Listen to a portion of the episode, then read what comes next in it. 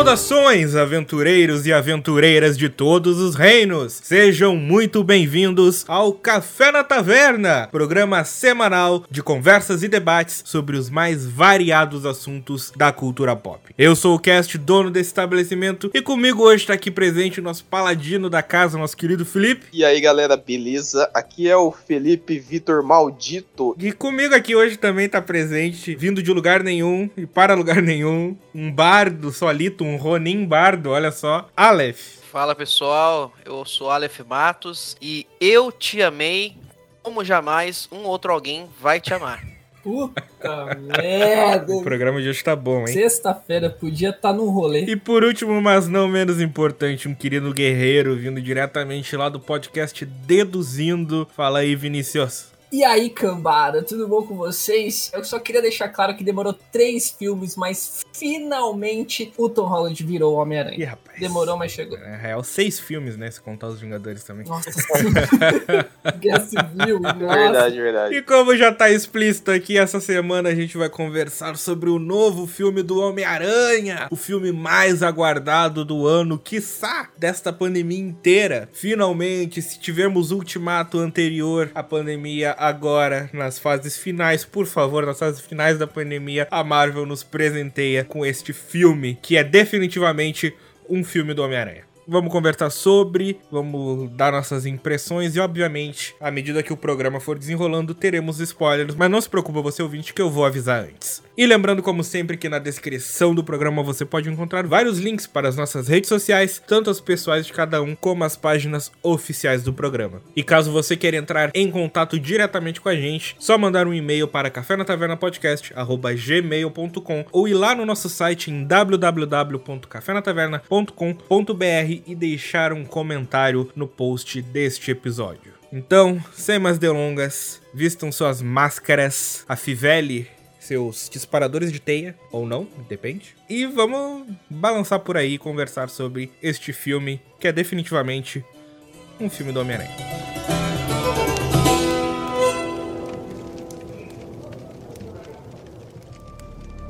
Desde que eu fui picado pela aranha, só teve uma semana em que a minha vida pareceu normal. Quando atrapalhou o feitiço desejando que todos esquecessem que Peter Parker é o Homem-Aranha. Nós começamos a receber visitas. De todos os universos. Olá, Peter. Você vai se meter no escuro para lutar com fantasmas. Como assim? Todos eles morrem lutando com o Homem-Aranha. É o destino deles. Sinto muito, garoto. É, eu também. Não. Peter, você está sofrendo. Você tem tudo o que você quer. Mas o mundo tenta fazer você escolher. É tudo culpa minha. Não dá pra salvar todo mundo.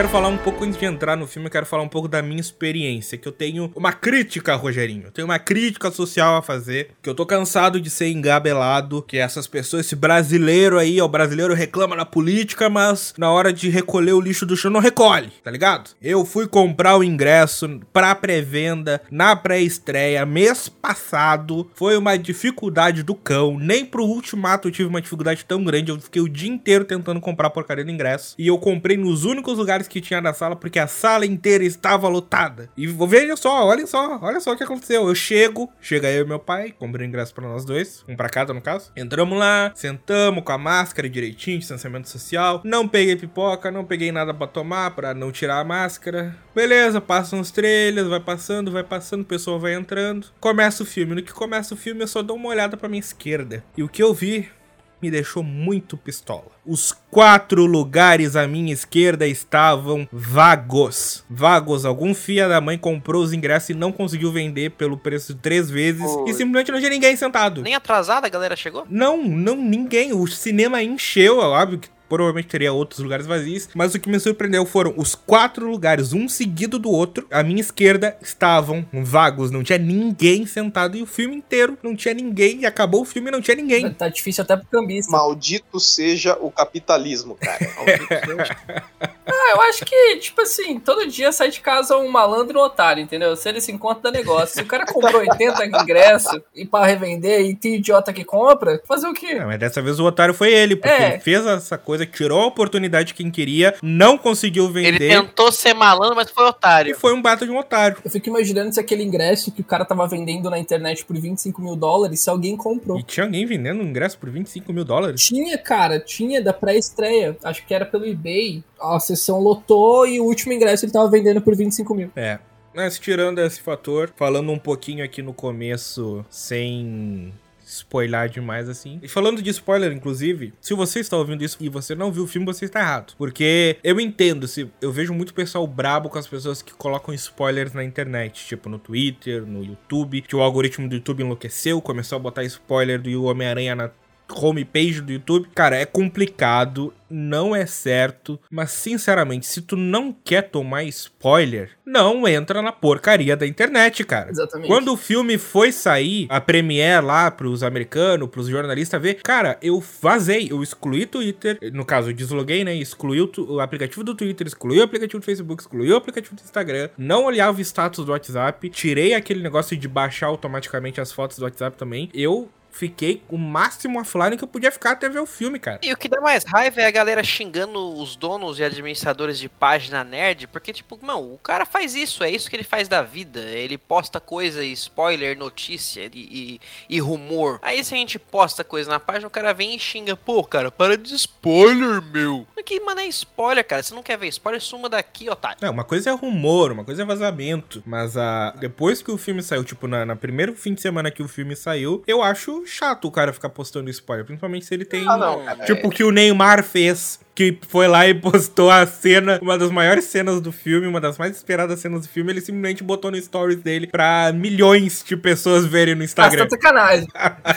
O Neymar, vacilão. Aí é foda, É, né? cara, mas aí ele merece o troféu filho da puta, né, cara? Porque assim, se eu tivesse a influência que o Neymar tem, eu ia fazer a mesma coisa, eu ia fuder a galera. Pra mim é diversão, cara. Quero que se foda. Dedo no cu e gritaria. Não mandei tá na internet essas horas. Eu assisti o filme só hoje. E eu fiquei os últimos dois dias sem entrar em rede social nenhuma, nem YouTube, nem nada. Eu fiquei completamente off-grid, assim, sabe? Nesses últimos dois dias. E aí eu terminei de ver o filme. Aí vi a primeira cena pós-crédito. Aí começou a subir os- o outro crédito real do filme, né? E eu sabia que tinha mais uma cena. Daí eu falei, ah, já terminei de ver o filme. Vou abrir aqui o Instagram. Né? Vou finalmente voltar a, a entrar em rede social. Tá a vida normal. Uma das primeiras coisas que eu fiz foi levar spoiler da segunda cena pós-crédito. É, muito bom, Vai, trouxa. Caralho, cara! Que ódio! Achou, achou que não ia tomar spoiler? Achou errado. Estou errado, otário. O que tá acontecendo? Estão começando a chegar. E eu não consigo impedir. Falando agora sério, assim, antes da gente entrar no que a gente realmente quer falar e no que a gente vai se esticar nesse programa. Se você, ouvinte, não viu, a gente realmente recomenda que você não ouça esse programa, porque é chato, tá ligado? É uma, é uma experiência bacana de se ter, o quanto menos tu O sabe. cara clicou aqui, né? o título do, o título do episódio tá Homem-Aranha, sem volta pra casa. E o cara. é punk Ah, mesmo. mano, né? não, não, não, não, não, não, para, para, é o seguinte, é pau no cu de quem toma spoiler, mano. Na nossa época a gente assistia TV Globinho, Dragon Ball, aparecia lá, Frieza perde a luta. Foda-se, irmão. É, Goku morre. Porra, cara, a novela saía o resumo do episódio no jornal antes da novela passar. bro. Nossa, verdade, né, cara? Passava no Fantástico o spoiler da novela, tá ligado? No dia seguinte, que merda, meu irmão. Antes de entrar nos spoilers, eu só tenho a dizer sim, é um filmaço. É o melhor filme da trilogia do Tom Holland. Independente se tem o que todo mundo quer, ou se não tem o que todo mundo quer, ou se são de fato os atores que o pessoal quer aparecer, ou se é três Tom Holland. É um filme do Tom Holland, é um filme do personagem, é um filme que mergulha no desenvolvimento desse Homem-Aranha do MCU e transforma ele pra finalmente, assim como o Vinícius falou, ser de fato o Homem-Aranha que a gente sempre quis ver no universo Marvel. Então é um filme que vale muito a pena, independente das suas expectativas estarem aliadas a outros atores ou não. É um filme que vale a pena ser visto no cinema se você tiver condição. E é um filmaço. Tipo, é um. O que eu falei na abertura é realmente é um presente que a Marvel nos deu pra a melhorar depois de dois anos dessa pandemia que acabou traumatizando o mundo de uma forma que a nossa geração não vai esquecer. Então era isso vale muito a pena. O Tom Holland destrói, os vilões destroem. É um filme muito coeso, tem de fato alguns defeitos que a gente vai discutir a partir de agora, mas vale muito a pena. É o Snyder Cut do Homem-Aranha. Ah, vai se ferrar com o Snyder Cut. então, a partir desse momento, a gente vai falar com spoilers. E quando eu digo a partir desse momento, é a partir de agora mesmo, porque o Tobey Maguire e o Andrew Garfield aparecem no filme. Voltaram os caras, velho! Caralho, fica de pé, igreja! É isso aí, tem três te amei no filme. Não tem três te amei, mas deveria ter, hein? Deveria tem ter. Te amei sim, eu posso provar.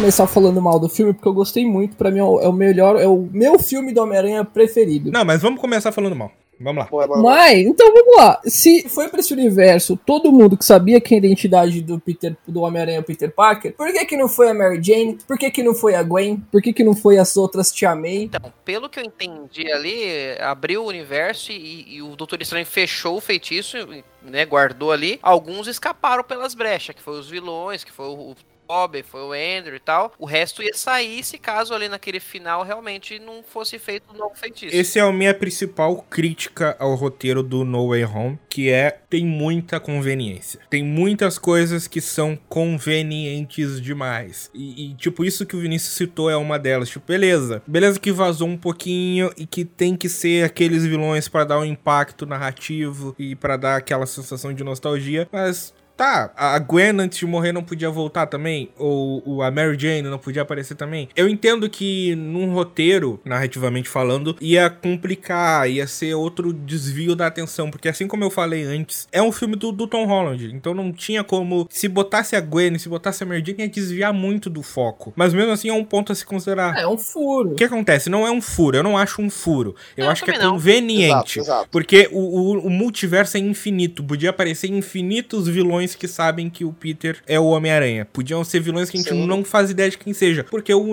o multiverso é infinito, então é conveniente que sejam os dos filmes anteriores. Essa é a conveniência, essa é a ideia que tu tem que aceitar para tu poder curtir e entrar na viagem. É, você tem que ligar, ligar a descrença, né? É, essa é a parte de suspensão da descrença, cara. É, é um filme, cara, é entretenimento. Não adianta os caras querem botar uma coisa nova é, lá, porque a internet, o mundo não, inteiro tava ligado, desejando ver o Tobey, ver o Andrew, entendeu? Então, assim, é você desligar um pouquinho pouquinho essa parte aprofundada de que poderiam ser outros e curtir o filme, cara. Não, eu sei, isso eu sei. Eu acho que eles podiam ter dado uma explicadinha melhor, sabe? Mas tudo bem, tipo assim, eu vou passar pano porque eu gostei do filme. Cara, essa conveniência eu, eu até não, não ligo tanto, sinceramente. Só que existe uma outra conveniência que para mim é muito mais forte e para mim foi algo que realmente me fez torcer o nariz durante a sessão, porque eu achei sério, eles vão fazer isso, que foi o jeito que eles acharam de tirar o Doutor Estranho de metade do filme. Não, isso foi ridículo. Beleza, o Homem-Aranha derrotar ele, tranquilo, o Doutor Estranho tava subestimando o Peter, não tava levando a sério, ele tava tentando contornar a situação, é um adolescente e tal. Beleza, eu ente... aquela jogada da geometria do Peter analisando ah, as pedras. Isso eu achei legal. Show, maneiro convence. Só que ele voltar a dizer, eu fiquei 12 horas preso lá, Não. Não tem necessidade nenhuma. E também porque a, a teia derrete depois de uma hora. Então você ficou as outras 11 horas fazendo o? Cara, independente das teias derreterem, ele estala os dedos e explode as teias tudo. Exatamente. Ah, mas levou o anelzinho que leva o portal. Pô, meu, o Mago Supremo não depende de um anãozinho pra abrir portal, por favor, né? Esse anelzinho me deixou um pouco puto também, porque o Ned aprende muito rápido, eu achei, assim, a fazer magia. Outra conveniência, é isso que eu tô falando. A minha principal crítica ao roteiro de No Way Home, a gente tem que botar a suspensão muito lá em cima pra aceitar um bando de conveniências escaladas para que a gente tenha emoção. No final, é recompensador. No final, emociona. No final, se você tem uma ligação emocional com esses personagens, com esses atores, você chora, você ri, você grita, você fica eufórico. A emoção está lá, a recompensa está lá. É o que eu comentei com o Vinícius antes de começar. Eu vi o filme quarta-feira, eu tive duas noites para dormir. Eu pude armazenar e digerir melhor esse filme. E sim, depois que a emoção passa, você passa a perceber essas conveniências. E aí chega só no ponto da análise em que você acha que elas estragam o filme ou se elas não estragam o filme. Para mim, elas não estragam. O filme não é estragado por elas, mas isso é um sinal de um roteiro pobre. É um roteiro que poderia trabalhar um milhão de vezes melhor a forma de tirar o Doutor Estranho da jogada por meio filme. Ao invés de botar ele preso. Ah, não, a gente prendeu ele na dimensão espelhada e tirou o anel dele e ele não conseguiu sair. Eles podiam só falar, cara, eu tenho outras coisas de mago pra resolver. Tchau, resolve só aí vocês. Sabe? Porque o que eu achei que, pelo trailer, eu achei que, te- que ia ser isso, sabe? Tipo, ele é o Mago Supremo, a gente descobriu que não é mais, mas, tipo, ele é o Mago Supremo, ou ele é um mago, ele tem coisas de mago pra fazer. Tchau. É, é, é uma resolução melhor do que o que foi apresentado. É, é, é a Capitã Marvel ali em Ultimato. Ela fala assim, viu, eu tenho um monte de coisa pra resolver. Você acha que eu tô aqui só para as coisinhas aqui de vocês? Exato, era, ele podia ter entregado a caixa pro, pro Peter e falado aqui, ó, tu aperta esse botão depois que tu capturar todo mundo. Porque na visão do Doutor Estranho, Duende Verde, uh, Doutor Octopus, Electro, Homem de Areia, Lagarto é uns piazinho, cara. Não é, É, vilão exatamente. a nível do Doutor Estranho, que ele tenha que se preocupar. É algo tipo, beleza, captura esses caras aí que escaparam e quando tiver todo mundo aqui, tu aperta o botão e já era. Tem que resolver as coisas multiversais lá. É, mas essa parada do Doutor Estranho preso por 12 horas, o próprio filme dá a entender que isso foi uma desculpa meio bosta. Porque, tipo, na hora que ele volta no final ali na cena, o Andrew Garfield fala pra ele, tipo assim, cara, você tava no. Onde ele fala que ele tava? Ele tava no. Grand Canyon. É, Você tava no Grand Canyon, a gente tava precisando de ajuda aqui, tipo, sabe? E daí fica aquela coisa, tipo assim, é verdade. Porque o cara tava lá. Não, cara, mas sabe?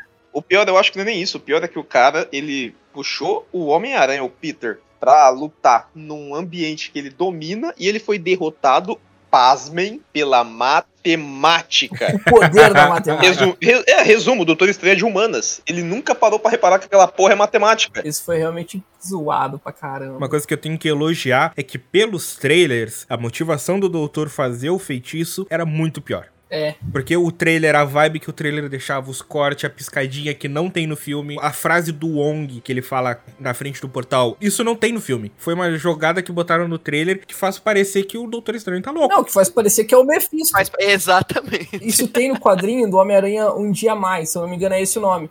Que acontece depois do Guerra Civil nos quadrinhos, que todo mundo descobre que o Peter Parker é o Homem-Aranha. Aí ele faz um acordo com o Mephisto pro Mephisto fazer todo mundo esquecer que ele é o Peter Parker. Exato, pra esquecer, e o preço seria o casamento com a, com a Mary Jane. Sim, né? exatamente. Eu não me lembro do quadrinho, mas eu acho que tinha a morte da Tia May também envolvida, não sei. Aham. Mas, whatever, a motivação é melhor. Porque ele chega lá e fala, pô, tava aqui precisando, não sei se conseguia voltar no tempo, dar um jeito. Ele fala, olha, cara, eu não tenho mais a joia do tempo. Aí ele lembra de um feitiço. Aí, tipo, o filme dá a entender que é um feitiço antigo, perigoso, nunca usado. Só que o próprio Strange já diminui isso e fala, não, eu usei isso daquela vez lá do, do baile. A festa da lua. Essa parte foi boa. Essa parte foi boa. Lembra aquela vez que eu usei? Não. Não, Então. Exatamente. então tu já diminui a importância, não é um ultra feitiço antigo, nunca usado, que o Doutor Estranho tá louco que vai arriscar. Não, é um feitiço que ele já usou. Ele já fez, funciona, dá certo. E ele falou, pô, cara, a gente salvou o mundo e tal, eu entendo que tu é um adolescente, eu acho que tu tá passando por coisas que tu não precisava passar. Vamos lá, eu te dou essa mão, eu te dou essa colher de chá. E aí ele chega lá embaixo e tenta, e depois ele ainda descobre, isso é algo que tá legal, que esse filme é um embate de gerações até nisso. Que aí no final, depois que o feitiço, o, o Peter vai atrapalha todo o feitiço dele e ele tem que cancelar, o doutor fala, pá, cara, eu tentei te ajudar, eu sei que tu foi lá, tentou recorrer, não conseguiu, mas é o que tu vai ter que virar. E aí o Peter olha pra ele, recorrer? Podia ligar pra eles? Como assim? Mano, tu veio me pedir pra que todo mundo esqueça e tu não teve a pachorra de ligar pra faculdade pra tentar uma segunda olhada? Sério? Ah, você falando assim fica complicado. Isso resume o que é o Zoomer, entendeu? A geração Z é isso. Porque pegar no telefone e ligar é cringe, então não dá pra fazer. Exato. Não, é sempre a solução mais complicada, complexa. Nunca é o, o diálogo. Tu ligou pra ele, tu conversou com, com a pessoa, tu viu se conseguia resolver? Troca uma ideia. Não, eu vou fazer o mundo inteiro esquecer usando um feitiço perigoso. Não, essa é sempre a solução. Então eu gostei, foi algo que pelos trailers eu tinha muito medo. Putz, o Strange vai fazer isso, por que, que ele vai fazer isso? Então quando eu vi o filme eu falei, bah, tá melhor, tá melhor é, assim. isso foi legal, isso foi realmente legal. E o que eu achei legal desse feitiço é que, tipo, não foi algo, ah, não, ele fez o feitiço, todo mundo esqueceu, e por uma perturbação lá do Tom Holland começou a aparecer os outros. Não, ele não fez o feitiço, ele cancelou o feitiço. Só que por causa do que o Tom Holland fez, por alguns segundos abriu umas brechas. E aí, tipo, tanto que quando eles terminam aquela cena, tu fica naquela sensação, ué, não aconteceu nada. Porque eles saem assim, todo mundo ainda sabe que o Peter é o Homem-Aranha. Ele vai tentar, ah, não, eu vou lá então falar com a mulher do MIT. Aí fica aquele negócio meio urbano, tu. Quê? Como assim? O feitiço, não... o multiverso não abriu ali? Agora? É porque pouco... o Strange, ele tinha tudo sob controle o tempo inteiro, né? É, ele não tinha- eles não tinham percebido que tinha sido aberta essa brecha aí. Até, até apareceu o Troctopus, ninguém tinha percebido que houve alteração e invasão de outras realidades, né? Exato, cara. É que no caso, é, dá a entender que foi assim, foi uma parada tão mínima, tão sutil, que na hora eles não perceberam até que escalonou, até que o Strange foi atacado pelo lagarto e o caralho, você entendeu? Se a gente fala, né, ele... Ah, eu senti algo que não era deste universo, aí eu fui atrás ver, e aí que ele fala que foi no esgoto enfrentar o lagarto. Exato, e que dá um senso de ameaça crescente pro filme, porque assim, no começo foi uma coisa pequena, mas no final você viu que tava tudo rachando, deu uma merda grande, então foi uma sacada muito bacana do roteiro de começou pequeno, mas é uma coisa que escalonar num nível que ia ser irreversível. O que tá acontecendo? Estão começando a chegar. E eu não consigo impedir.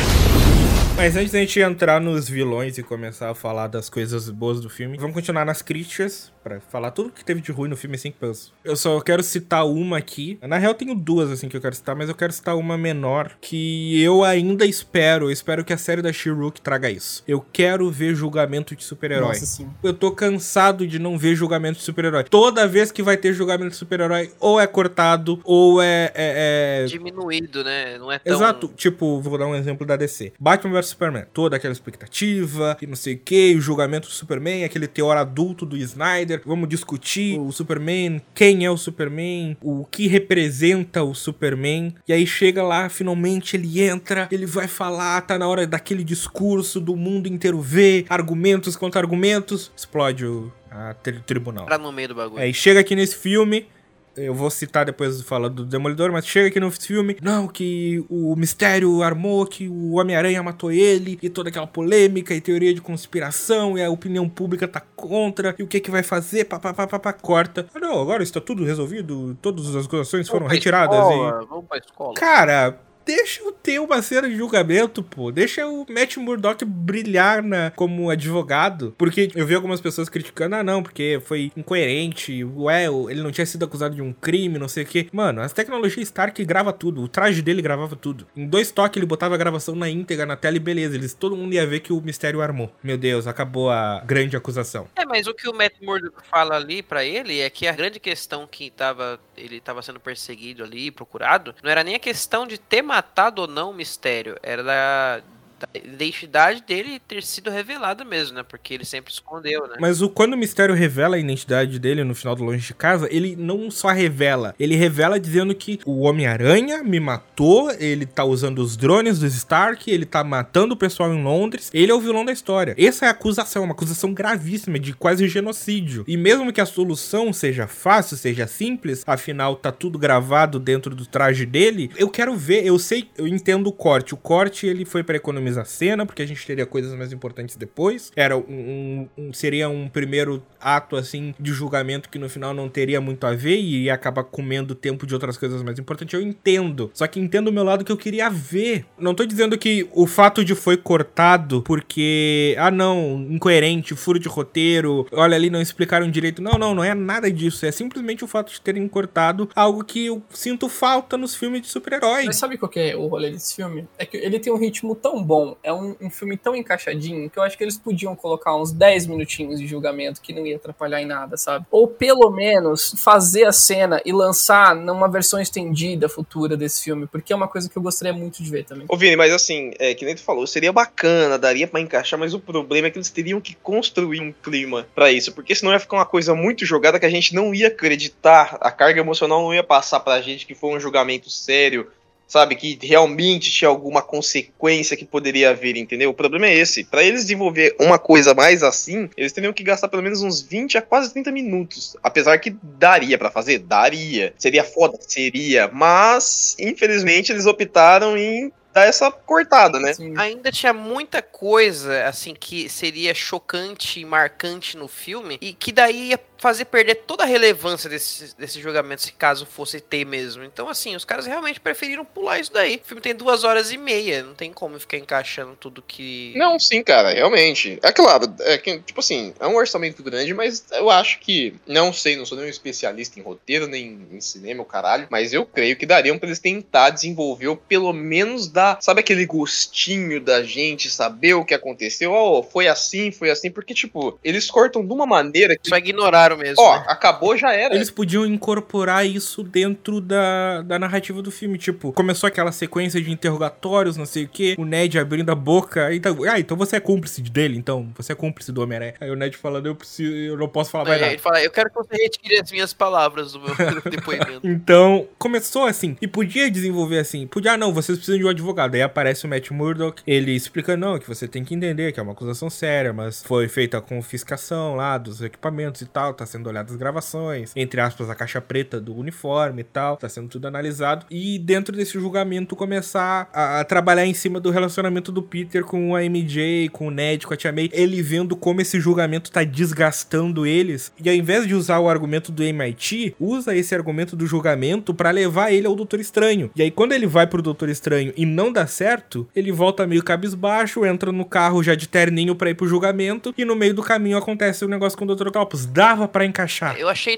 toda essa parada de MIT muito, muito, sabe, muito batendo na mesma tecla, sabe? Putz, os caras realmente, ele vai atrás do Doutor Estranho porque os coleguinhas não conseguiram entrar na faculdade, pô. Sério? Usa um outro recurso aí, faz um negócio mais, mais importante, os caras serem presos só porque é amigo do Homem-Aranha e andam com ele, sabe? Tipo, pô, faculdade você tenta depois, faz uma Unip aí e já era. Faz um EAD aí, foda-se. É. É que eles pularam toda a parte criminal. Eles pularam o julgamento, ah não. Criminalmente você não tá envolvido com mais nada. Só o Rap que vai ter que procurar um advogado lá, porque ele tava mais inteirado dentro das indústrias Starks. Mas tu tá tranquilo e tal. Teu problema é a opinião pública. Quando ele fala isso, tu esquece tudo que tem a ver com crime e vira só opinião Mas pública. eu acho que talvez a escolha de não ir pro âmbito jurídico e mostrar julgamento é porque acho que pra maioria do público, que não é um público que gostaria de ver julgamento de super-heróis, isso ia ser muito maçante, sabe? Então eu acho que eles optaram pela parte mais segura. É, eu, é, eu também acho. Cara, eu vou falar que não seria, sabe por quê? Quando eu assisti, quando apareceu o Matt Murdock,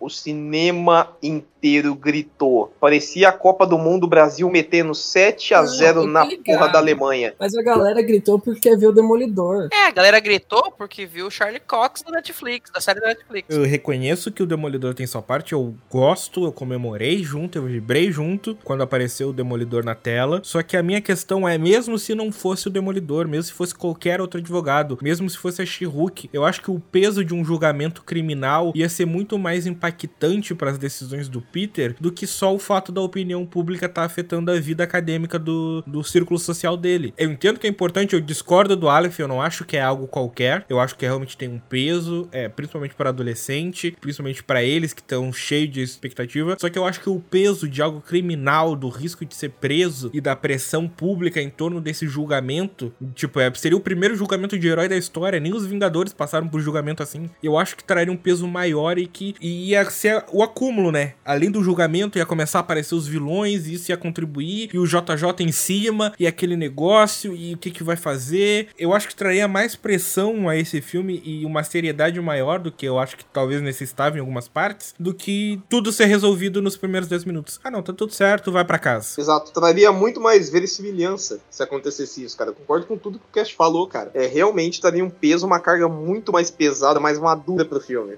É claro que eles podem ter gravado essa parte no Brasil, e aí, como no Brasil não acontece porra nenhuma, o menor ali fez merda, foda-se, toca pra frente. Mas, mano, a Marvel não faz assim, cara. A Marvel, ela lida com esse tipo de problema da forma que ela lidou nesse filme. É uma ceninha engraçadinha de 10 minutos e acabou. É, Eles não é vão. isso aí. A Marvel não se. A Disney não se, não se aprofunda nesse tipo de situação. Pra terminar a parte do Demolidor, a gente tava saindo do cinema, e meu pai, de máscara, e na saída eu falei, ó, vamos conversar depois lá no estacionamento, quando a gente tirar a máscara e tal. E ele tranquilo, e beleza, a gente tá saindo, caminhando. O cinema fez uma logística absurda, que a gente tinha que entrar em um monte de corredor pra não passar no mesmo caminho que o pessoal tava entrando. Mas mesmo depois desse labirinto de corredores, a gente acabava indo pra entrada do cinema, que é onde tava o pessoal esperando. No que a gente chega ali, o meu pai, em alto e bom tom, eu não entendi aquele advogado cego lá. Meu Deus. Aí você tinha que virar pra ele e falar assim: pai, é só o melhor herói da Marvel. O advogado. Cara, seu, pera, seu pai meteu essa, cara. Genial. Meteu Porque essa. Cara, seu pai é incrível. Seu pai é O pai de incrível. tá gravando com a gente aqui esse podcast. Não, o Cast tinha que virar pro pai dele e falar, ó, faz que nem ele, finge que não viu nada e anda. Tá bom. O seu pai é o novo pai do, do Cid, do, do Dom Não, genial, genial. Eu quero autógrafo do seu pai. Cara. cara, eu, eu quero ir no cinema com o pai do Cast, cara. Puta que pariu. Ó, vou dar outra história do, de spoiler do meu pai na cena do cinema. A gente foi ver, eu, minha prima, e levou meu pai junto, obviamente. A gente foi ver o primeiro filme daquela série de livros bem ruim do Divergente. Na época que estavam todo mundo tentando surfar na, na febre dos Jogos Vorazes. Pode ver. E spoilers de Divergente. Meu Deus, se alguém liga aqui, ó. Ah, ninguém se importa. Não. Então, no final do terceiro livro, a personagem principal, ela morre. No final do terceiro livro, que é o final da série, da trilogia. E a gente foi ver o primeiro filme. A gente foi ver o primeiro filme que meu pai tinha ouvido eu e minha prima conversar, que a gente já tinha lido os livros tudo. Na saída da sessão, meu pai indaga em alto e bom tom. Eu não entendi. Ela não ia morrer no final?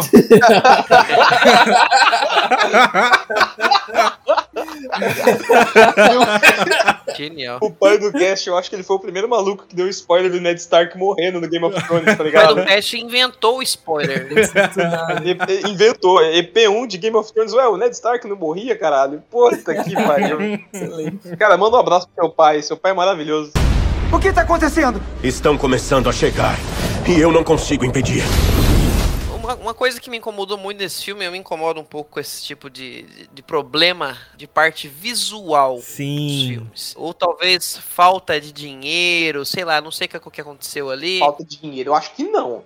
Mas Ah, pode cara, ser. Ou falta de interesse dos atores de gravar mais cenas, não é possível. Por que diabos, fala pra mim, por que diabos a Dr. Connors e Homem-Areia ficaram de areia e lagarto o tempo todo? Mas os atores não foram nem chamados. Quando eles aparecem lá no final do filme, quando eles são curados, é cenas dos filmes tanto do Amazing. Spider-Man quanto do Homem-Aranha 3. Sério? Sim, cara. Sim, eu sou editor, eu, eu vi, eu olhei aquilo e falei, eles pegaram a cena do filme, provavelmente a, a Sony devia ter um arquivo lá dos brutos, pegaram, recortaram e, co- É, e colaram na tela. Cara do céu. Detalhe, eu trabalho com CGI e dá pra notar claramente pelos detalhinhos que aquilo foi implantado no filme, não são os atores reais. Não, é os atores, só que é a, é a Não, mesma cena sim, do filme. Só que, é, foi, aquilo ali é um arquivo que já foi gravado, que sobrou e eles aproveitaram. Cara, que ruim. Se eu não tô enganado, olha só, a cena do que o Homem-Areia se destransforma é a mesma cena em que ele tá se transformando no filme do Homem-Aranha 3. Que Exatamente. ele olhando pra mão, assim, e tal. É a mesma cena depois que ele se transforma e vira humano pela primeira vez. Enquanto a cena do, do, do Dr. Corners lá, do lagarto, é a mesma cena que ele é curado no filme dele. Só que tá mais... Eu acho que o blend, né, que é a- como ficou recortado no filme, ficou melhor por causa de onde ele tava. Como ele tava num lugar mais escuro, deitado e tal, eles conseguiram um ângulo de câmera que deu pra vender melhor que ele tava ali mesmo. O do Homem-Aranha não deu. Eles são coisas completamente diferentes. Ele dentro da Estátua da Liberdade, quem entende um pouquinho ou tem uma visão mais aguçada, vê literalmente que colaram o cara ali. Cara, me incomodou demais, Sim, cara, eles, eles apenas aplicaram um filtro e fizeram as camadas. Aplicaram ela por cima de tudo Ficou e muito ridículo. Ficou muito ridículo. Tipo, o Homem-Areia, ele volta à forma humana todo, o tempo todo. Ele só se transforma em areia quando ele quer. E daí o cara Exato. fica de areia sentando no sofá da casa do rap, tá ligado? Que negócio ruim. Cara, vamos combinar que foi engraçado. Foi engraçadinho. Deu, deu pra dar uma Ah, risadinha. Mas a, a gente pode levar em consideração que talvez esses personagens que aparecem eles não são os mesmos que dos filmes que a gente assistiu. Podem ser de outros universos que são muito parecidos. Não, mas eles deixam bem claros em vários momentos que eles são os mesmos, os universos dos, dos filmes que a gente... Não, no começo do filme ele já deixa claro que eles vieram dos universos dos outros filmes antigos. É. Então, mas é que uma coisa me, me pegou é que o, o Andrew Garfield, ele fala que o tio Ben fala pra ele a frase do com grandes poderes vem grandes responsabilidades. É que sim, no, no, no filme do Homem-Aranha ele fala, mas ele não usa exatamente as mesmas palavras. Dá a Quem fala é o pai dele no cemitério no final do filme. Acho que é uma cena Exato, estendida, exato. Não, não, mas existe um discurso no, no filme do, do Andrew Garfield, do tio Ben, que tem a ver com responsabilidade. É com grandes poderes vem grandes responsabilidades de outro jeito. Ele é mais Hum, gourmetizado. É, gourmetizado. Olha o que é. Gourmetizada, ó. É, porque eles mudam as palavras pra deixar É, diferentão. pra deixar no mesmo sentido Não, e tal, mas é isso, basicamente. É a mesma coisa. Esse negócio de que o Peter nunca ouviu a frase com grandes poderes vem grandes responsabilidades é mentira. Porque no Guerra Civil, quando o Tony Stark tá indagando sobre o Peter, ele fala basicamente isso. Ele fala, não, quando você tem o poder de fazer algo e não faz, é meio que a culpa sua se as coisas ruins acontecem. Que é outra forma de dizer com grandes poderes É, grandes porque essa- responsabilidades. essas são as responsabilidades, né? De não deixar coisas Sim, ruins sim. acontecerem quando você tem o poder pra não permitir É, isso. na minha cabeça eu coloquei, ah, são de outras realidades, não são dos filmes que eu vi, mas tudo bem. Podem ser, porque o multiverso é absurdo. Pode ser É, que a então, única sim, diferença. Cara, pode ter três Tom Peter Parker lá, caralho. Tem três Peter Parker, pode ter três Andrew Garfield e Peter Parker, sabe? É, Exato. é, é infinito, cara. É o que o Dr. Strange fala, é infinito. Mas continuando no- na questão visual, eu tenho muitas críticas ao CG desse filme. Eu acho o CG Louco, demais. fraco. Fraco, fraco. O lagarto tá horrível. Não, o lagarto, eu até, o lagarto, o Sandman, eu até relevo. Pra mim, a cena que eu olhei aquilo e falei, não é possível, vocês não fizeram isso. A cena que o Andrew aparece. A gente vai falar depois da cena como um todo, tá? Mas só pra criticar o CGI. Abriu o portal e tal, viram o- um Peter lá no fundo, chamaram ele e ele vem se aproximando. E quando ele pula pra dentro da sala, é um bonecão, é um bonecão de PlayStation 4. Aí corta a cena pra avó lá pra fazer uma piada, volta pra ele e aí é o ator. Nessa cena eu não consegui Exato. reparar porque eu tava gritando muito. Cara, procura. Procurem no YouTube a cena, porque tem. tem a cena no YouTube. Não, sim, mas não, fora fora que assim, a parte de profundidade, highlight e sombra da cena, cara, no fundo você literalmente ah, você consegue sentir o ator na frente e o chroma key atrás. Não tem aquela continuidade como se ele estivesse no ambiente. Você sente que é um CGI, cara. Dá pra sentir. Eu, pelo menos, senti. Não, mas é que tá, podia ser um green screen, podia ser o igual fizeram no filme do Doutor Estranho, aquele ring light gigante pra ser o sinal do portal e uma tela verde no fundo e aí coloca o, o Andrew fingindo que tá correndo e aí ele pula pra mostrar que ele pulou do portal. Se podia ser assim, ia ser melhor. O problema é que não é assim, é um bonecão, é literalmente é um personagem digital, não é o ator que tá pulando. Sim, cara, exato. Então tem esse problema de ser o bonecão, tem esse problema de ele não dar essa profundidade. Não dá. No Doutor Estranho ainda você acredita, passa aquela sensação de profundidade, de, pô, aquilo, por mais que você saiba que aquilo, ah, mano, é CGI o caralho, ele te convence, cara. Só que esse não. Você consegue saber, o cara tá na frente, tem aquilo atrás. É um- uma tela verde, é um CGI. Ele não passa a sensação do Doutor Estranho. O que, o que me incomodou nessa parte foi isso. Por mais que eu tava gritando que nem uma puta louca, que eu tava feliz pra um caralho, mano, eu senti isso. É, é que eu trabalho com essa porra, então eu fiquei muito chato depois de um tempo trabalhando, fazendo essa merda de CGI. É, é, é uma foda, é uma bosta. Só pra fazer um adendo, eu já vi o filme duas vezes no cinema. Eu vi na pré-estreia dia 15 e vi hoje de novo. Mas eu não reparei nesse bonecão do Andrew Garfield nas duas vezes, porque eu estava gritando as duas vezes. Vocês que estão ouvindo, vocês aí que estão aqui gravando comigo vocês que estão ouvindo o programa, procurem no YouTube, porque tem lotado no YouTube, tá na homepage de várias pessoas, a cena que o Andrew aparece. Vocês vão ver que é um bonecão, parece um comercial, sabe? Aquele comercial que não tem um budget, um orçamento tão grande, e aí que tu vê que é efeito especial. É um bonecão, não é o ator pulando. É o bonecão, corta pra avó, volta, aí tá o ator. O que tá acontecendo? Estão começando a chegar. E eu não consigo impedir. O John Watts é um diretor muito bom pra atores, mas ele precisa, ele precisava de um Snyder como diretor de fotografia, porque a, a fotografia desse filme é fraca. Não é um filme bonito, não é, não tem. Cara, vou dar um exemplo claro. Sabe o diretor que fez as cenas mais bonitas do Homem-Aranha pra mim é o Sam Raimi. E ele deve ter um diretor. De, eu não sei os nomes dos diretores de fotografia deles, mas o diretor de fotografia que deve trabalhar com o Sam Raimi deve ser incrível. Porque o, o cara, ele simplesmente sabe onde colocar a câmera. E sabe o que, que é pior? Porque nesse filme a gente tem a comparação direta. Porque o teaser trailer que aparece do Doutor Estranho, do Multiverso da Loucuras, é o filme dirigido pelo Sam Raimi. um soco na cara, né? Muito mais bonito. Quando tu começa a ver as cenas do filme do Doutor Estranho, mano, belíssimo. É lindo Sim. de ver. Composição, as cenas, a inventividade, o jogo de câmera. A gente tá falando de um teaser trailer. Exato. E a gente passou um filme inteiro vendo. E, cara, não é um filme bonito. Não tem. Tirando, acho que uma ou duas cenas, não tem muitas cenas inspiradas. É, é que o problema, eu acho que o problema do Raimi pra mim, não sei, eu gosto bastante do visual do filme, mas ele, ele, sei lá, tem muito pôr do sol no filme dele, me irrita um pouco. Cara, as cenas são muito escuras, a batalha final é confusa. Pra mim, a melhor batalha do filme. Tem duas cenas muito boas de batalhas, que é a cena do contra o Octopus e contra o Duende Verde. Só que a do Octopus é mais bonita, porque a de dia é mais clean, tu vê os movimentos, tu vê Sim, tudo. cara. É mais fluido. É tudo muito mais fluido. A cena final, mesmo com toda a emoção, com todo o investimento que a gente tá, não é bonita. Porque é muito escura. Principalmente se você foi ver em 3D, ela é muito escura, ela é muito opaca, um contraste estranho. A cena não é bem organizada. Eu vou dar um exemplo. A cena é muito boa emocionalmente, mas Avengers Assemble é muito mais épico e muito mais organizado. O que os irmãos russos fazem naquela cena é invejável. Eles colocam todos os heróis que a Marvel já tinha até aquele momento e tu vê todo mundo. E é o Homem-Formiga gigante lá no fundo, é o Drax na frente, É, é, o, bem mais aberto, o, né? o Homem-Aranha pulando, e o Buck, e, e o Falcão, e o Capitão América, e o Thor, e a- sabe? Tu vê todo mundo, e tu, sabe? Tu fica, uau, é um orgasmo visual assistindo tudo aquilo. A grande cena desse filme, que tava em todos os trailers, que é os três aranhas pulando pra confrontar,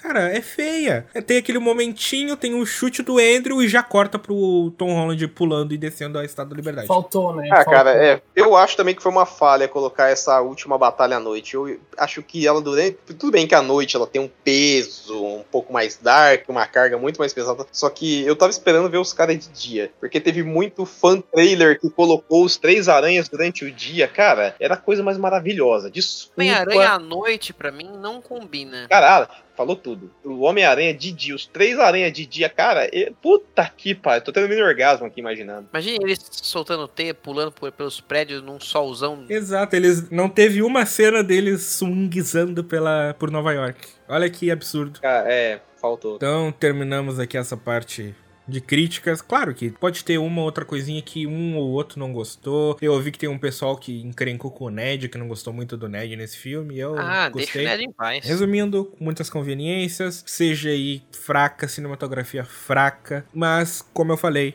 não são coisas que chegam a destruir o filme nem perto, mas nem perto Não, disso. não. Então vamos agora virar a moeda, vamos parar com esse Vamos amargor falar aqui. bem, vamos falar bem. Vamos falar bem desse, agora. dessa obra que a gente viu, desse Uma presente que a Marvel nos Essa deu. maravilha da Sete Marcas. Então vamos falar agora no próximo bloco.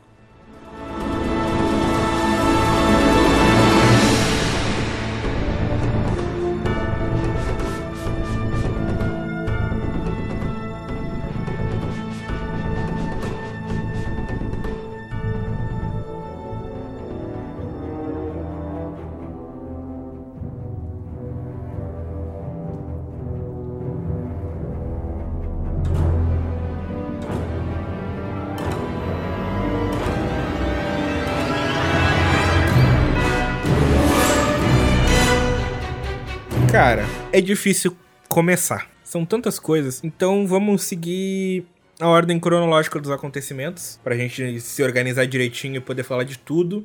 A gente comentou já do início e tal. Vamos então pra cena da ponte. Não vai falar do Matt Murdock. É verdade, o Murdoch, é verdade. Aquela bengalinha. Prim- Meu primeiro grito, meu primeiro grito foi aí, gritei, gritei mesmo. A bengalinha. Cara, olha, sensacional. A hora que aparece a bengalinha, já o maluco senta ali, putz, nossa. Como eu falei, eu assisti duas vezes, aí eu escutei a menina atrás de mim falando pro pai dela assim: Quem que é esse? Eu quase virei e dei um tapa na cara dela, falando, sai de zoeira, né?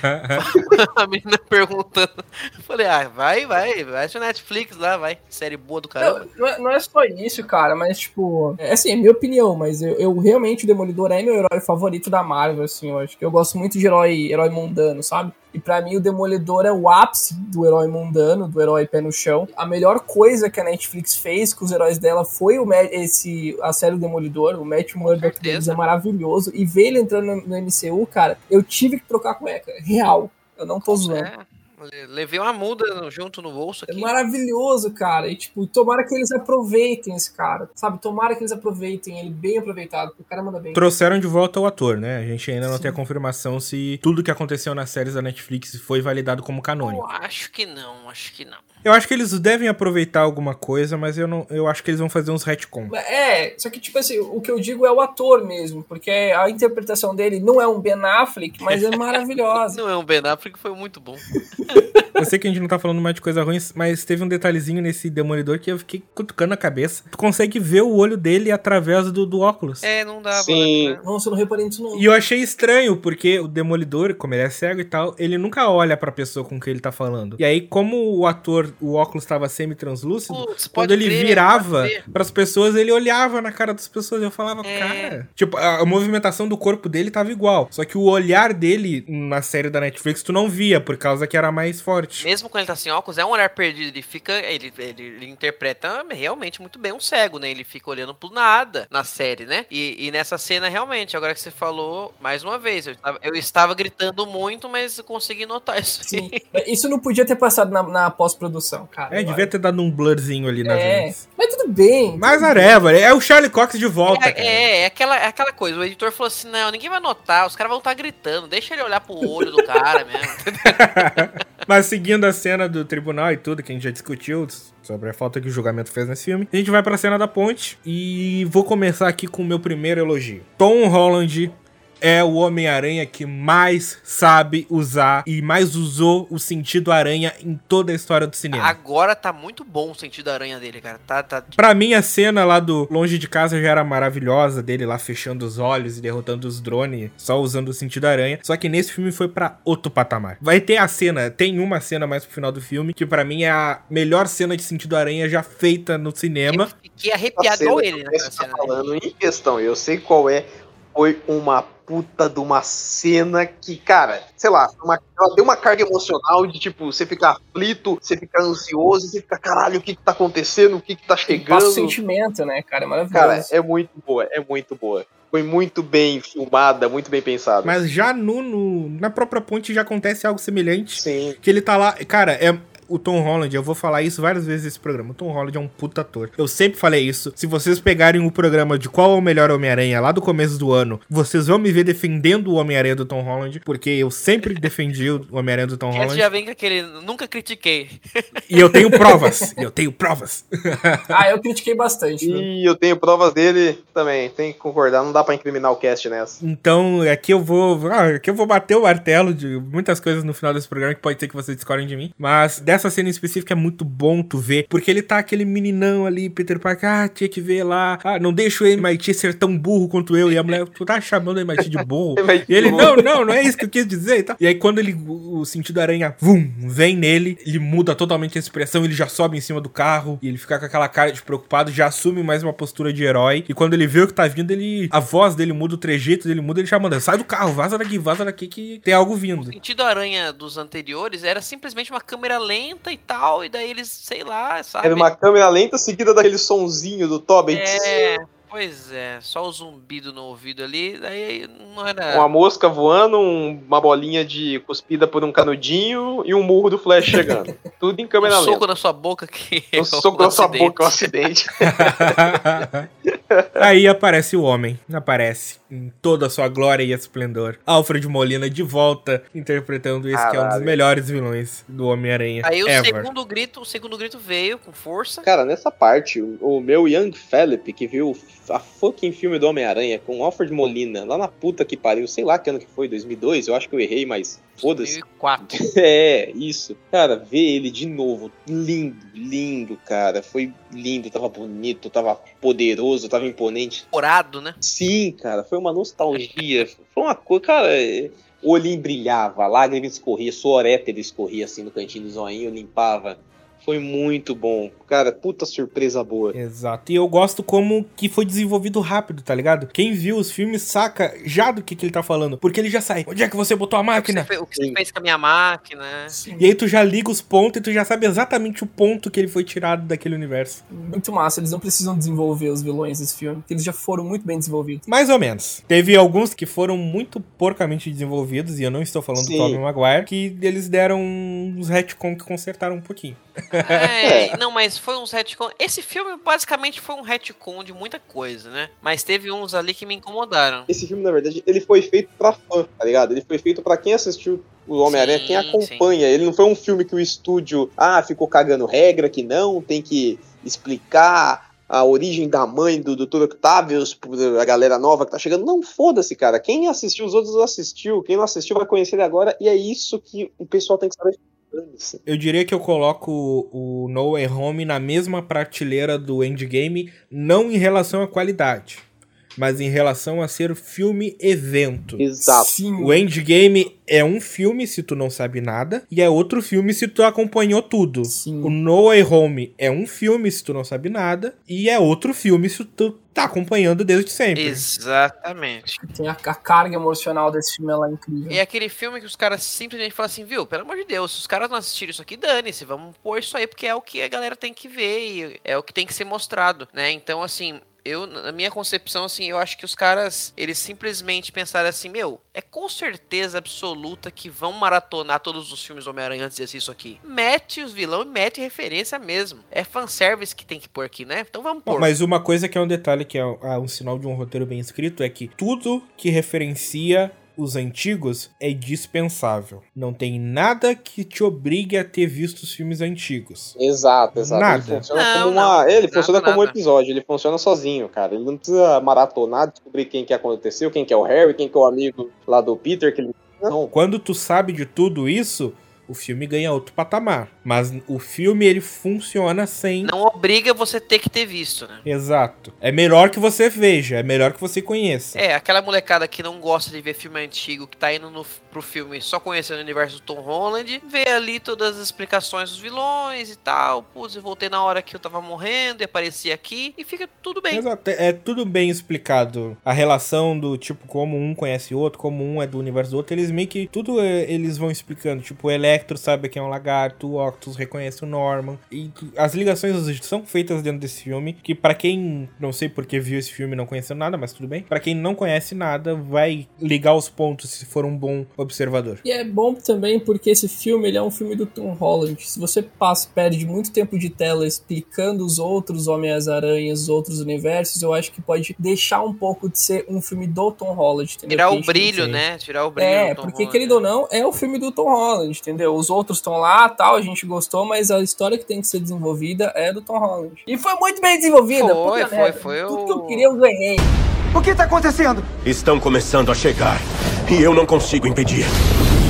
Continuando na cronologia do filme, tem a luta entre o Peter e o Octavius, que é muito boa, como eu já te comentei antes. Eu gosto do jeito como ela é resolvida, porque o pessoal olha ali, ó, o Homem-Aranha não é de nada, o Homem-Aranha, ah, perdeu pro Octopus, não sei o quê. Gente, o Tobey Maguire perdeu duas vezes pro Octopus também. Não sei se vocês Sim. lembram. então, ele é forte mesmo.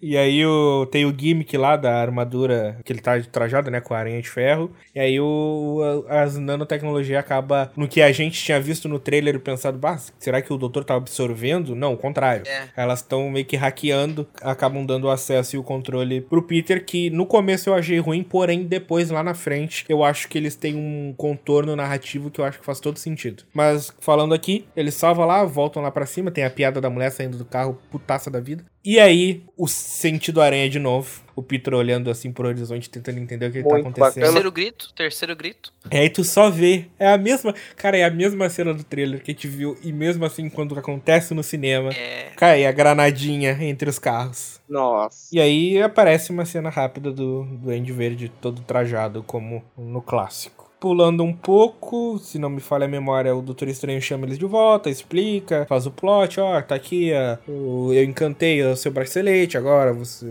quando você atirar, eles vão voltar aqui pra, pro, pro casulo e tal. Ah, preciso de ajuda, chama o Ned e a MJ e tal, tem aquela discussão do porquê que ele tava fazendo feitiço, por que ele não conversou. De novo, Doutor Estranho antes. Cara, por que tu não só ligou pro MIT pra resolver? E de novo, quando volta a MJ e o Ned, cara, por que tu não falou com a gente sobre isso que a gente ia tentar resolver?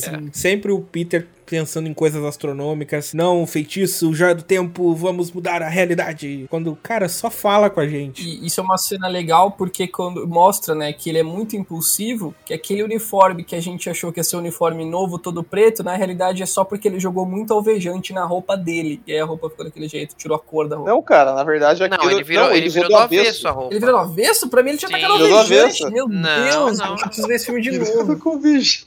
Não, não. Ele virou do...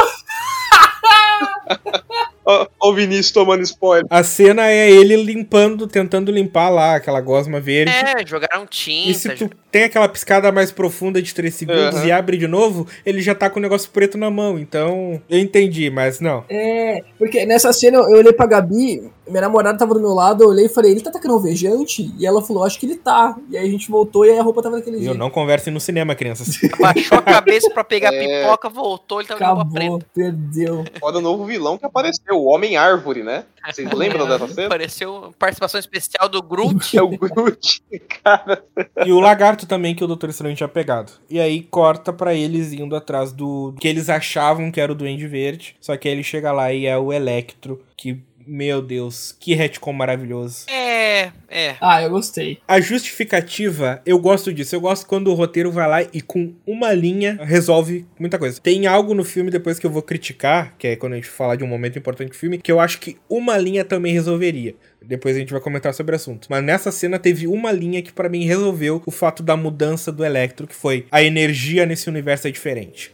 Sim. Sei lá o que, que isso quer dizer, só sei que eu comprei. A energia não, nesse universo é, é. diferente. Aqui é amarela, é isso. Não, É, e, e exato. ele falou, e ele falou, ele teve um momento que ele falou que eu gosto da minha aparência nesse universo. Tipo, quer dizer que tava diferente, né? Então, tipo, como, por quê, A né? energia nesse universo é diferente. É isso aí, eu comprei. Dá É até pra você comprar o porquê ele gostou da energia, o porquê ele tá diferentão, não tá aquele cara mais escrotão que ele era no The Amazing Spider-Man. E, cara, que nem o cast, eu comprei, adorei, É, vou não. passar pano mesmo. Cheio de sair do Blue Man Group, fiz sair, sair vazado. É, cara, Eu gostei do, do Homem-Aranha aparecendo na cena defendendo o Peter. muito foi bom. bom. cara. É. Eles não são. Terminaram o terceiro filme resolvidos, né? E aí ele aparece tal, defendendo eles. Tem aquela lutinha, eles conseguem isolar, né? Eles isolam ele da rede elétrica e com areia e tal, que. Não sei se cientificamente é um isolante, mas tudo bem. E prender ele também. E aí a gente tem todos os vilões, né? E eu quero. Não, não temos todos os vilões ainda. Porque aí a gente vai pra cena que pra mim é a cena que define esse filme. E pra mim define o William Dafoe como o melhor vilão do Homem-Aranha da história do cinema. William Dafoe é uma lenda, cara. Que é quando a Tia May liga pro Peter e fala: Um dos caras que tu tá procurando tá aqui. E aí ele corre pra lá desesperado. Tem a, o easter egg lá, que é a Fist, né? Que Quem jogou o jogo do Homem-Aranha sabe o que, que é. Ou leu os quadrinhos, claro. Nossa, cara, não me toquei nessa, cara. Sério que tem mesmo? Ah, Putz. Tem mesmo esse easter egg? Sim, ô louco. Eu só fiquei triste de não ter aparecido o Miles Morales, alguma referência. né? Aparece várias vezes o nome da Fist ali. Caraca, eu não me toquei. É a Fist lá, que é onde a Tia May tá, que tá ajudando e A tal. ONG lá e tal, né? Sim. Tem muita coisa do jogo do Homem-Aranha nesse filme. Muita coisa. Tem muitos momentos do visual do Tom Holland que fica muito parecido com o Aranha do Os jogo. cara. movimentos, né? Os movimentos. É, a- o próprio penteado tem uma hora lá que ele tá em frente da ONG lá que a Tia May trabalha. Os cara, eu falei, caramba, os caras pegou aqui e fez um- um- uma imagem aqui só pra fazer uma referência, sei lá, o cabelo dele tá igualzinho o Peter do jogo, é igualzinho, igualzinho mesmo. É, e quando o Dr. Octopus devolve os nanorobô pra ele, a aranha que forma no peito dele é muito parecida com a aranha branca Faltou do ser jogo. branca, é, só faltou ser Tá, branca. mas aí ele chega lá e aí ele abre lá e tá o Duende Verde. Só que ele tá como Norman Osborn e ele Então, né? Destrói, cara. Ele, tipo, eu não sei onde é que eu tô, eu tô perdido, eu não sei o que fazer, a minha empresa não existe. Filho não existe. Ele fala, ele ia falar, o meu filho não existe. Ele ia falar assim, só que ele só para no meu filho. Pelo menos eu acho. Outra pessoa mora na minha casa, né? Tipo, Sim. Mas ele tava como Norma ou era o Duende se Não, aquele, naquela hora eu acho que era o Norman. É a veracidade que o ator traz Quando no ele olho. quebra a máscara é o Norma. foi logo dele ter quebrado a máscara e ter fugido e tal, ele tava perdidão mesmo. É, quando o. William Dafoe interpreta como duende, tu vê a malícia no olho dele, que a gente vai falar depois. Que ator, né? Puta É muito bom, cara. Ele é muito bom. Ele tava o Norman desesperado e aquela cena constrói todo o plot desse filme, que é o plot da cura dos vilões. Que é, é quando o Peter vê aquele cara, aquele senhor todo traumatizado, perdido, Fragilizado. fragilizado e tipo, eu vou mandar ele de volta pra morrer, sendo que eu posso tentar ajudar o cara. É, não, a- ali o Peter não sabia ainda que se eles voltassem eles iam morrer, né? Ele ficou sabendo. É que isso depois se conecta. Essa cena cria o vínculo emocional do Peter com os vilões, que até então era só máquinas de matar. E aí quando o, o Dr. Stone fala, não, é o destino deles, eles vão morrer aí. E é azar." o momento em que o, o Peter Parker do Tom Holland começa a virar realmente o Homem-Aranha que, pelo menos, eu queria ver ele ser, sabe? Sim. Que é o Homem-Aranha que não tem o insta-kill. É o Homem-Aranha coração, né? É, Exatamente. Apesar de que eu discordo um pouco defendendo o meu Tom Holland aqui, que no De Volta ao Lar, o Abutre tava lá deixando ele pra morrer, e mesmo assim ele foi lá e salvou o Abutre no meio do incêndio. Carregou, tirou do incêndio e salvou a vida dele. Então, ó. É porque ele queria pegar a filha dele, ia ficar, ia ficar muito mal se ele morresse. Foi isso. É, o cara vai matar o sogro. Nossa, cara. Tu é muito trouxa, cara. O que tá acontecendo? Estão começando a chegar. E eu não consigo impedir. E aí tem essa cena emocionante, tem todo o plot lá, e tem a luta do Homem-Aranha com o Doutor Estranho, que é uma luta muito boa. Eu ainda não decidi se eu gostei. Conversem comigo, quero saber a opinião de vocês. O sentido aranha funcionando com ele fora do corpo. Eu achei estranho, Ah, eu achei, eu achei mas ok. tudo bem. Porque é um reflexo do corpo, né? Então. É o quê? É o instinto superior?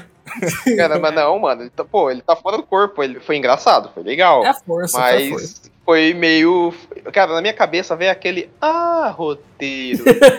A conveniência, a conveniência pra deixar. Porque naquele momento o Doutor Estranho ia pegar a caixa e acabou o filme. Mas não, aí o sentido aranha, vum, vum, vum, desviando assim das investidas. Eu quero dizer uma coisa sobre essa, toda essa a luta contra o Doutor Estranho, porque eu comprei o ingresso pra ver esse filme no- na cena normal, sem ser 3D, porque eu vi Doutor Estranho em 3D e eu tenho labirintite. Então você já imagina. Então não ia cometer esse erro. Eu sei que tem o Doutor Estranho no filme, eu não vou ver em 3D. E aí rolou um, um problema com nossos ingressos de venda a, mais, e aí eles deram um upgrade no meu ingresso da Gabi e colocaram a gente na sala IMAX XD com 3D torando. E aí eu realmente passei mal vendo essa cena da, da luta Os contra o caras Holland. tentaram ser legais e foram ferraram.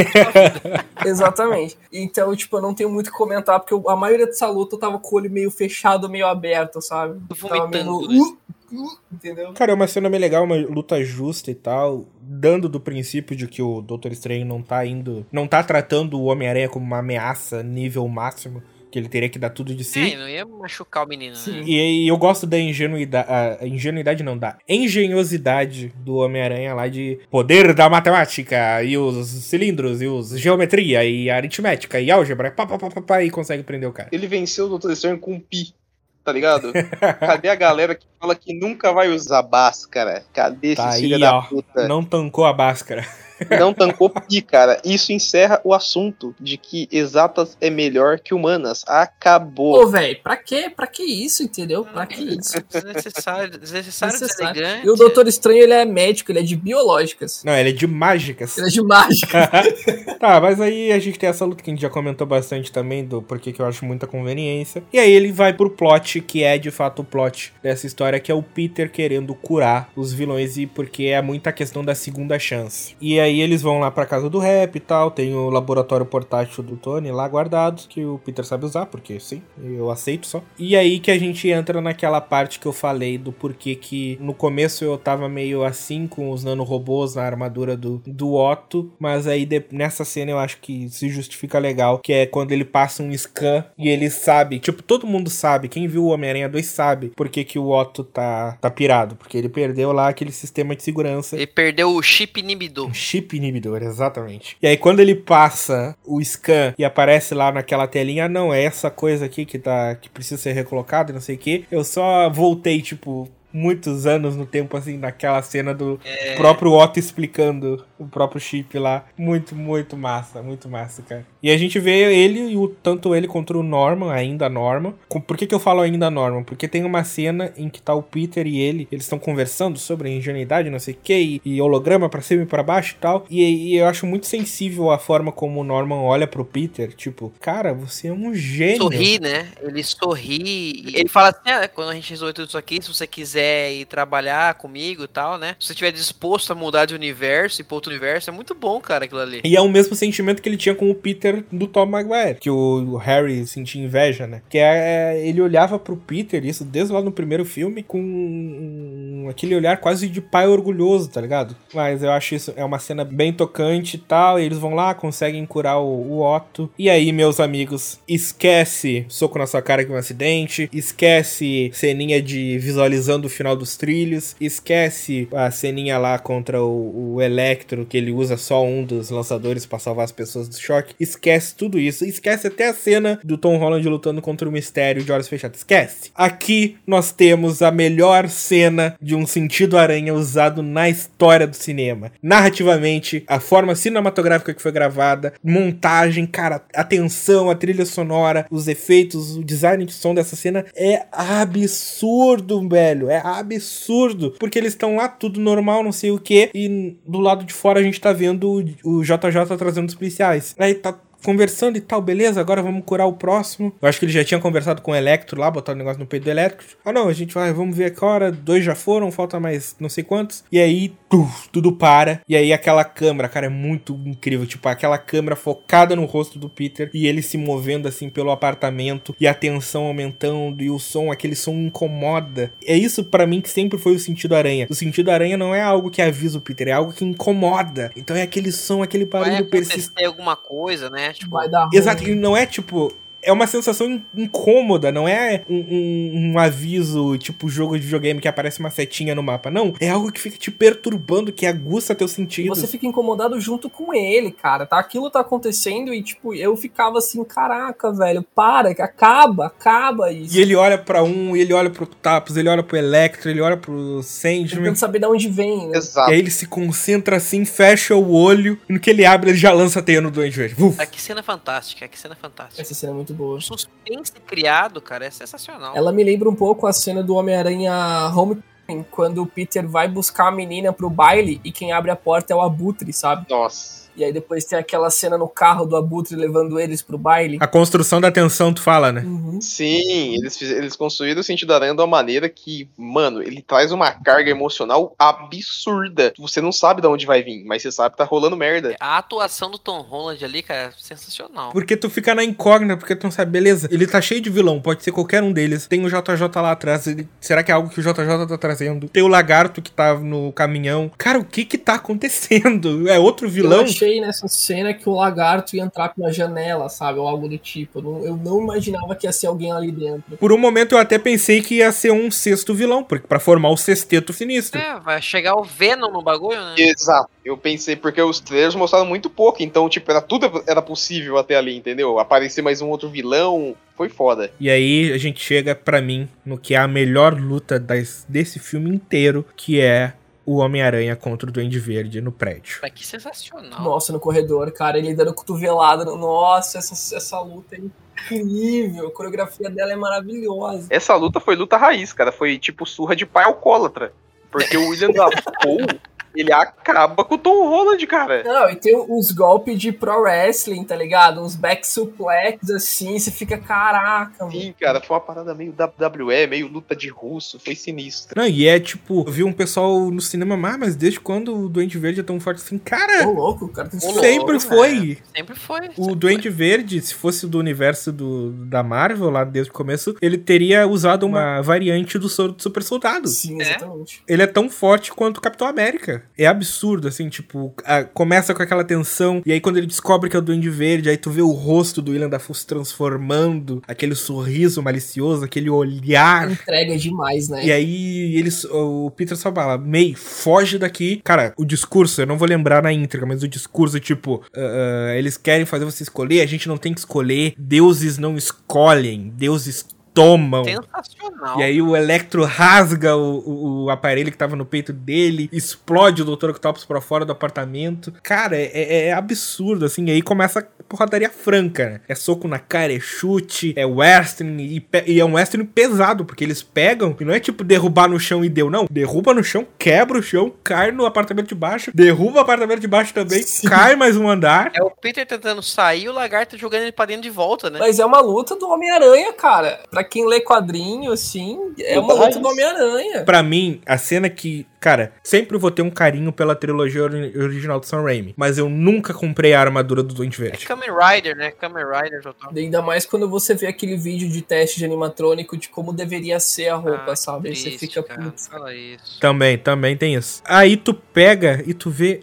Cara, só a cara do William Dafoe. Aquela cena em que o Peter ele sobe, dá uma de viúva negra, né? Sobe com as pernas em cima do ombro Começa e a começa a dar dar de cotovelada. e tá, tá, tá. E a expressão dele não muda e vai ficando cada vez mais rindo e rindo e rindo. Cara, vocês ficaram com a Nossa, cara. de que uma, futuramente, se eles tentarem fazer um filme do Homem-Aranha, vai ser difícil eles colocarem outro Dr. Octopus, um outro Duende Verde, porque os atores são tão bons, mas eles são tão bons, cara, que eu não consigo imaginar assistir um filme do Homem-Aranha. Não dá, não dá. Eles vão ter que pôr outros vilões. Eu vou falar algo só pra chocar o pessoal. Vai ter um monte de decenalto agora que vai cagar sangue. Mas pra mim, a cena do Homem-Aranha dando tapa na cara. Dando tapa. Dando cotovelada na cara do Duende Verde, ele só rindo. É comparável à cena do interrogatório do Heath Ledger. Isso que eu ia falar pra você agora. Pra mim, o William Defoe tinha que ser o Coringa, cara, do Robert Pattinson. Que ele é outro personagem no DC já, mas ele tinha que ser o Coringa, cara, porque ele é perfeito pra fazer personagem papel. paia do Aquaman O lá. William Dafoe como Coringa seria a coisa mais maravilhosa do mundo, cara. Seria lindo, lindo. Não precisa nem de maquiagem.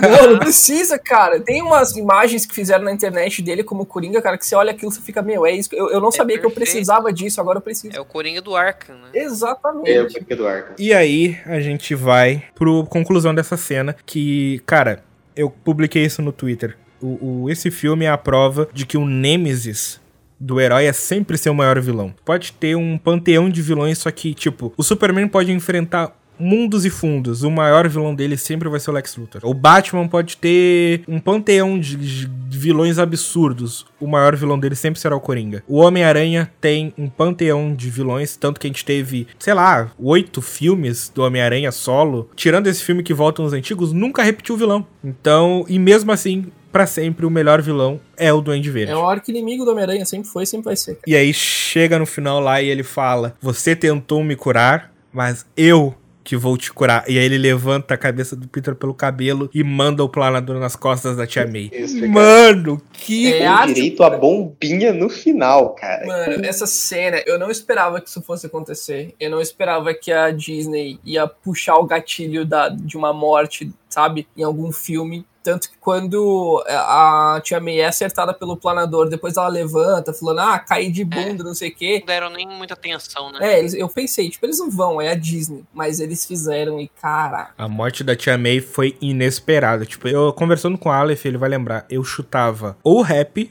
ou o Ned. É, você falou isso. Você falou isso. Eu chutava ou o Rap ou o Ned. Eu tinha muita confiança que o Rap que ia morrer. Eu achava que os policiais iam matar o Rap. Mas é porque eu não parei pra pensar direito, sabe, sobre a transformação do Homem-Aranha. O Homem-Aranha, o Peter, pra ele ser o Homem-Aranha, Alguém tem que morrer. ele precisa ter um trauma. Ele precisa ter uma morte que ele vai carregar pra sempre. O Tom Holland, ele não tinha o tio Ben dele, ele não tinha esse trauma, essa morte que ele precisa carregar. E, e não foi a morte do Tony Stark que ia causar isso, né? Não, não podia ser, cara. Não podia ser, entendeu? Tem que ser uma Tem que morte. ser parente, tem que ser, tem que ser família, É, né? tem que ser uma morte mais pesada. Então, a Tia May, ela precisava morrer nesse filme pra ter a transformação desse Peter Parker no Homem-Aranha, que até então ele não É a era. única família que ele tinha, né? É que a morte do Tony, pra mim, sempre valeu mais nesse Peter, não por ser um trauma pessoal, no sentido ínfimo, mas sim como mais uma panela de pressão pro Homem-Aranha. Que, tipo, sempre ficou aquela coisa, agora não tem mais Homem de Ferro, agora é contigo, agora é tu tem que se virar, não tem mais o apoio, não tem mais a muleta. Pra mim, a morte do Homem de Ferro serviu, falando especificamente pro Homem-Aranha, mais pra aumentar a pressão em cima dele do que ser um, realmente um trauma. Porque o Homem de Ferro morreu herói. É, e não foi culpa do Peter. O Homem de Ferro morreu salvando o universo. A essência do Peter Parker é ele carregar uma morte que foi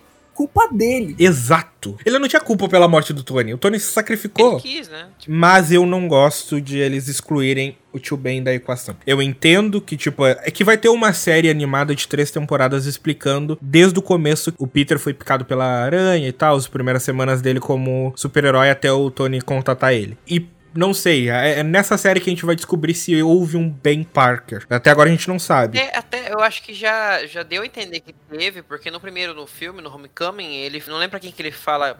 Não sei se é pro Ned, mas ele fala ali que a May já passou por muita coisa recentemente. Eu acho que no começo eles até iam colocar o tio Ben e tal, mas eu acho que eles mudaram a ideia no decorrer dos filmes, sabe? E, e colocaram esse papel de peso pra Tia May mesmo. E eu achei muito legal, porque difere dos outros. Pra mim, isso é pessoal meu, tá? Eu não sei se vocês vão concordar. Uma linha de diálogo pra mim resolvia isso. Uma linha de diálogo, uma frase que a Tia May podia ter falado antes de falar o discurso do com grandes poderes, que era... Vou dizer o seu tio Ben.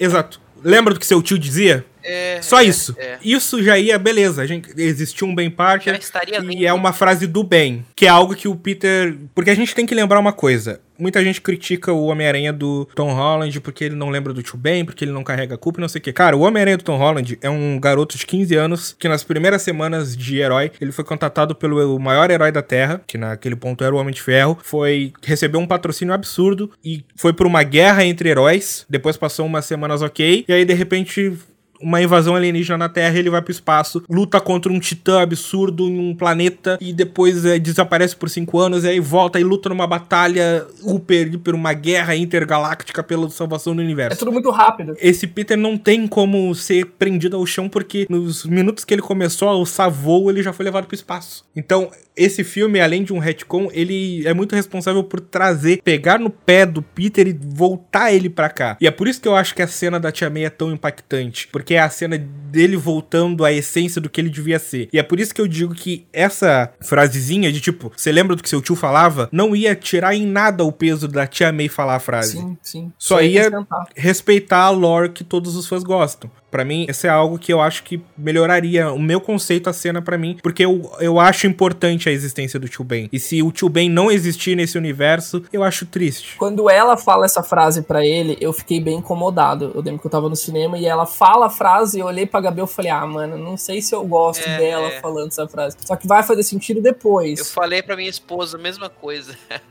É que daí eu acho que, na verdade, os caras estão fazendo o quê? Ah, vamos. Vai, vamos estabelecer aqui o multiverso? Vamos colocar outros aranhas? Vamos. Os outros aranhas ouviram isso de outras pessoas? Ouviram. Ah, beleza. Nesse aqui, o Homem-Aranha de Tom Holland ouviu da Tia May. Aqui, o Homem-Aranha de Tom Holland tem uma namorada que chama Michelle, e não Mary Jane. Watson ainda, botaram O Watson, Watson nela. é. trouxeram o colocaram Watson. ah, eu não uso o Watson e tal. Mas é. Sabe, eu acho que eles realmente fizeram de propósito mesmo. Tipo, ah, beleza. Vamos colocar. É, vamos mudar diferenciar. coisas pra diferenciar, né? É, mas no final, no final foi maravilhoso. No final. Não, eu não tô dizendo que essa frasezinha que eu falei, eu não tô dizendo que sem ela estragou, meu Deus, a Tia May jamais poderia ter falado isso, meu Deus, que lixo, não sei o que, tentaram não, não, substituir. Até Não, porque essa tia May da, da Marisa, ela é uma, uma, uma tia May mais forte, né? Mais, mais pra frente, assim, não é aquela idosinha, tiazinha que trabalha, sabe? Que não, tem, não consegue pagar as contas e tal. Ela vai pra frente e faz os bagulho. Então ela pensar nisso e ela ter, assim, a motivação pra passar pro sobrinho dela, eu acho super válido, assim, não acho que desmereça, sabe? É falando um pouco da Tia May, a ideia original do Stan Lee na criação da Tia May e tal, é que seria o lado frágil do Peter, né? É o ponto fraco do Peter Parker materializado numa pessoa, que é a Tia May, velhinha, frágil, indefesa. Obviamente, eu não vou discordar de uma criação do Stan Lee, por favor. Mas eu gosto como com o tempo vai passando e é com a evolução vem novas ideias que aderem, porque, por exemplo,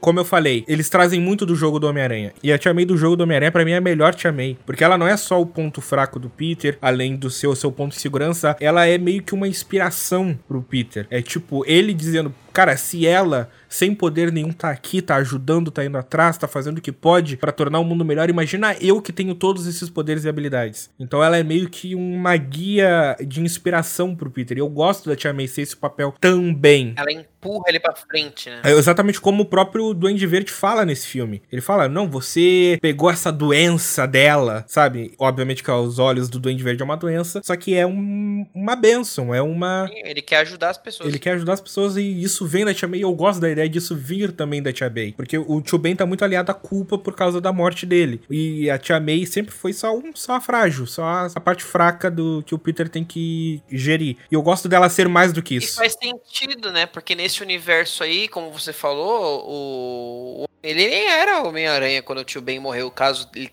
teve, caso ele tenha tido o tio Ben ali, né? Exato. Então, assim, não foi culpa dele. Provavelmente não foi culpa dele. O tio Ben aí pode ter morrido de um acidente, pode ter morrido, sei lá, Exatamente. pode ter morrido na destruição de Nova York, quando os Vingadores lutaram, sei lá, pode morrido de outra forma, né? Então, eles adaptarem usando a Tia May faz todo sentido mesmo. Ou pode nunca ter existido. A tia sempre foi solteira, a irmã, É. ou da mãe ou do pai, sempre foi solteira e acabou cuidando dele. Não sei, eu não sei o que, que a Marvel vai fazer. Tem um easter egg do tio Ben no Longe de Casa, que a mala que o Peter Parker usa pra viajar tem as iniciais do tio Ben. Agora, eles tentarem explicar isso numa animação, eu não sei. Talvez, não é. O sei lá. fato deles quererem explicar isso na animação diz que não é importante. Exatamente, porque, putz, numa animação, cara, qual vai ser a, a porcentagem de público que vai assistir isso daí e vai conciliar uma coisa com a outra? Não virando midi-chlorian tá ótimo.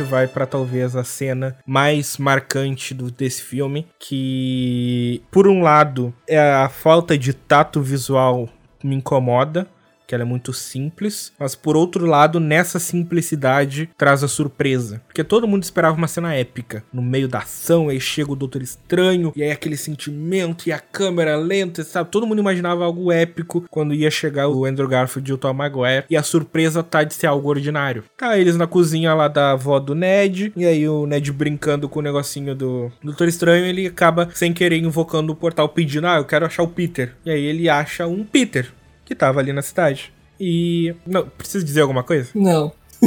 Vai dizer que vocês não estavam com medinho enquanto ele não tirava a máscara. Não, nem, em nenhum momento, nem momento. Eu sabia que ia ter os três, cara. Eu sabia. Tipo, Tirou a é- máscara e falou: Ah, eu sou Tom Holland.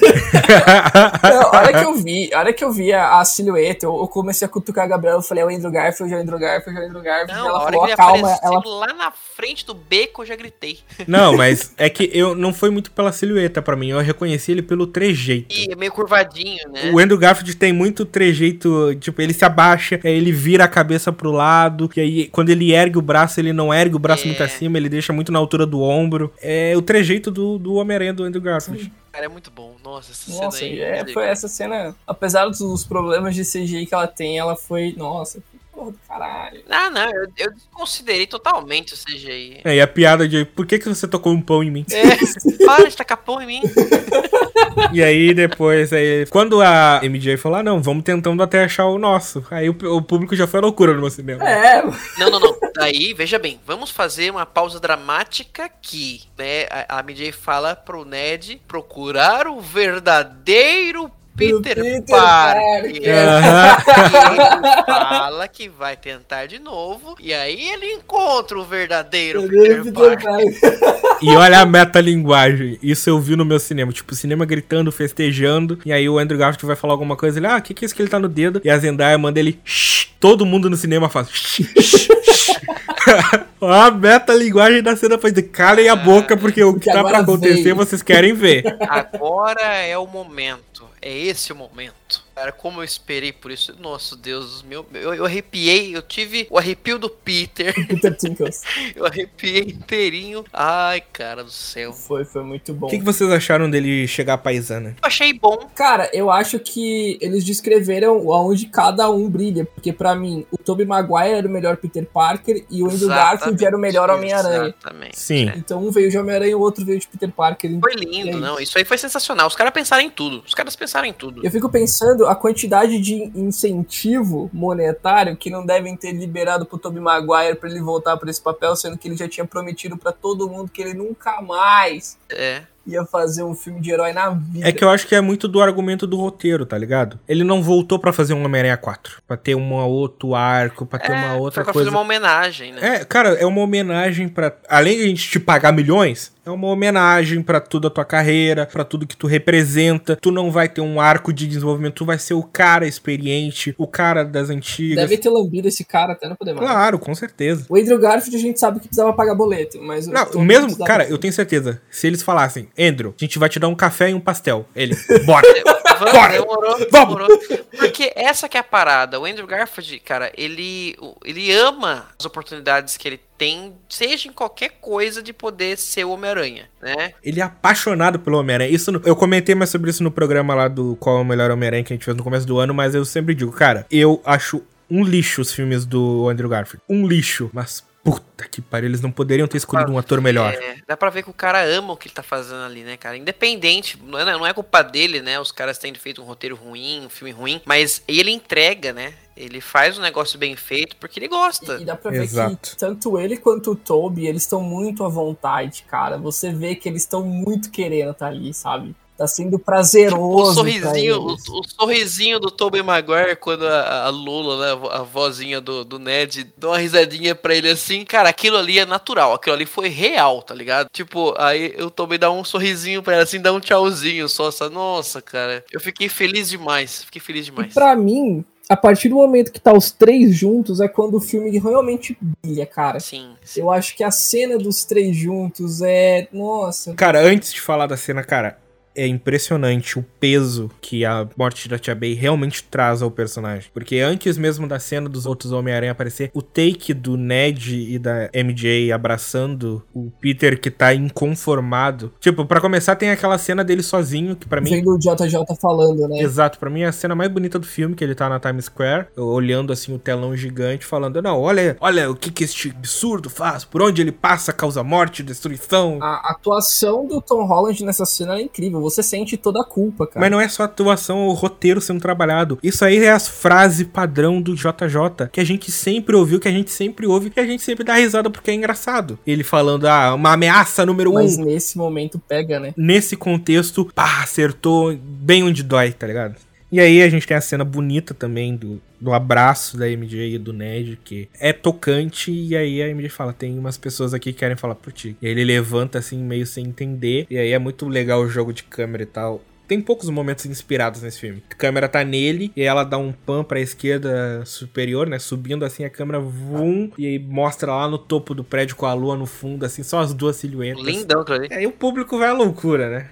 E aí tem o diálogo que, cara, eu fiz um programa num, num podcast aí, que não tá mais no ar, um podcast antigo já, sobre expectativas pro Homem-Aranha. E aí nesse programa, eu conversando lá com o pessoal, e eu cheguei a comentar, cara, eu tenho medo de que eles apareçam só no final, porque não vai ter o peso do encontro. E eles têm que aparecer pelo menos no metade do filme, porque tem que desenvolver a relação entre os três. Se não desenvolver a relação entre os três, vai ficar só um bando de cara lutando no final, tá ligado? É melhor nem pôr, né? E é muito legal, tipo, a conversa que ele tem. O nosso Peter, o Tom Holland, começando toda em negação, não, que desculpa ter envolvido vocês nisso, mas vocês têm que voltar pro, pros universos de vocês, esse problema de vocês e tal. Cansei, não dá mais. E aí no- na conversa vai desenrolando, tem aquela. Quando ele vai falar a frase da Tia May, né? Que aí foca na cara do Toby e ele completa a frase. E aí que eles entendem que, tipo, isso é meio metalinguístico, tá ligado? Mesmo eles sendo diferentes, mesmo um- uns não gostando, outros não gostando. Ah, o meu preferido é tal, o meu preferido é tal. Os três são o Os Homem-Aranha. três são bons, os três são bons. E aí, aquela cena, aquele troca de olhares entre os três, assim, no topo da escola, fecha essa relação, assim. É muito bom. E aí a, a, a, a- a cena seguinte, deles no laboratório, os três juntos. Aí é fanservice. Perfeito. Começou o fanservice, fanservice. Me serve. Eu estou preparado. venha, Eu, venha. eu sou fã, eu sou Eu sou fã, eu quero service. É.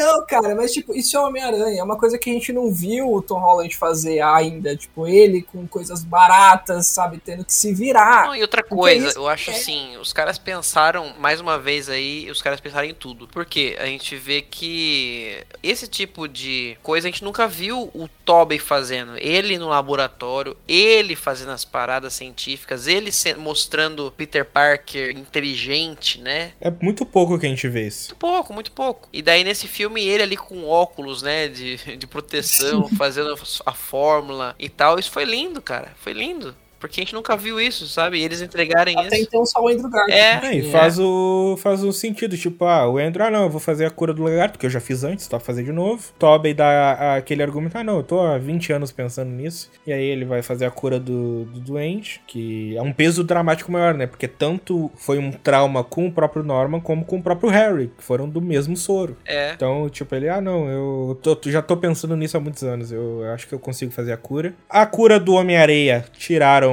lá daquele lugar onde o Batman tira o bate-escudo. Magia, é Quem magia. é que mais eles tinham que curar? O Electro eles já tinham feito antes, né? Então era só re- replicar. E só, né? Eram os quatro lá que precisavam. Eu quero atentar pra duas cenas, duas partes dessa cena, que é quando o Ned chega pra conversar com o Tobey Maguire, perguntando se o Tobey tinha um melhor amigo, e aí o Tobey fala que tinha e que o melhor amigo morreu nos braços dele logo depois de tentar matar. É muito bom. Ele fala, uma tristeza. E é louco porque o Ned é o doente macabro, né? Sim, aí ele olha ainda pro Andrew Garfield e o Andrew, é, aconteceu comigo também. Sim. Não, e aí ele chega lá, eu não me lembro que se o Tom Holland chama ele ou se o Ned se aproxima, mas aí ele chega, ah, não, Ned, vem ver que não sei o que. Aí ele se aproxima, para um pouco e sai correndo. O cara Eu- fica na bad total. E logo depois, aquela cena, que pra mim é a melhor cena do filme, que o Ned fala, Peter! E aí os três respondem, Oi! O meme tá aí, né? O, o- refizeram o Puta. meme. Ah, que pariu, é isso que eu queria, entendeu? É isso. Se tivesse essa cena só, eu ia estar feliz. Ele se apontando igual no meme. Foi maravilhoso, cara. Isso é ouro. E seguindo nessa cena tem o, a promessa do Ned, né? Não importa o que aconteça, eu nunca vou virar um vilão e nunca vou tentar te matar. Aí o toquezinho em cima do ombro que o, o Andrew faz, né? Tipo, isso aí. e o legal, cara, é que é isso que é legal da comédia. Eu gosto quando a comédia brinca com silêncio. E a cena é engraçada porque é engraçada a situação. E aí fica um Não silêncio. precisa falar nada, né? Porque fica o Peter do Tom Holland olhando assim pra ele, olhando pros outros dois, olhando pra MJ, e fica uns 5 segundos dele quieto. Sem entender nada, né? Ué, ué, por que você tá falando isso, né? O que tá acontecendo? Estão começando a chegar. E eu não consigo impedir.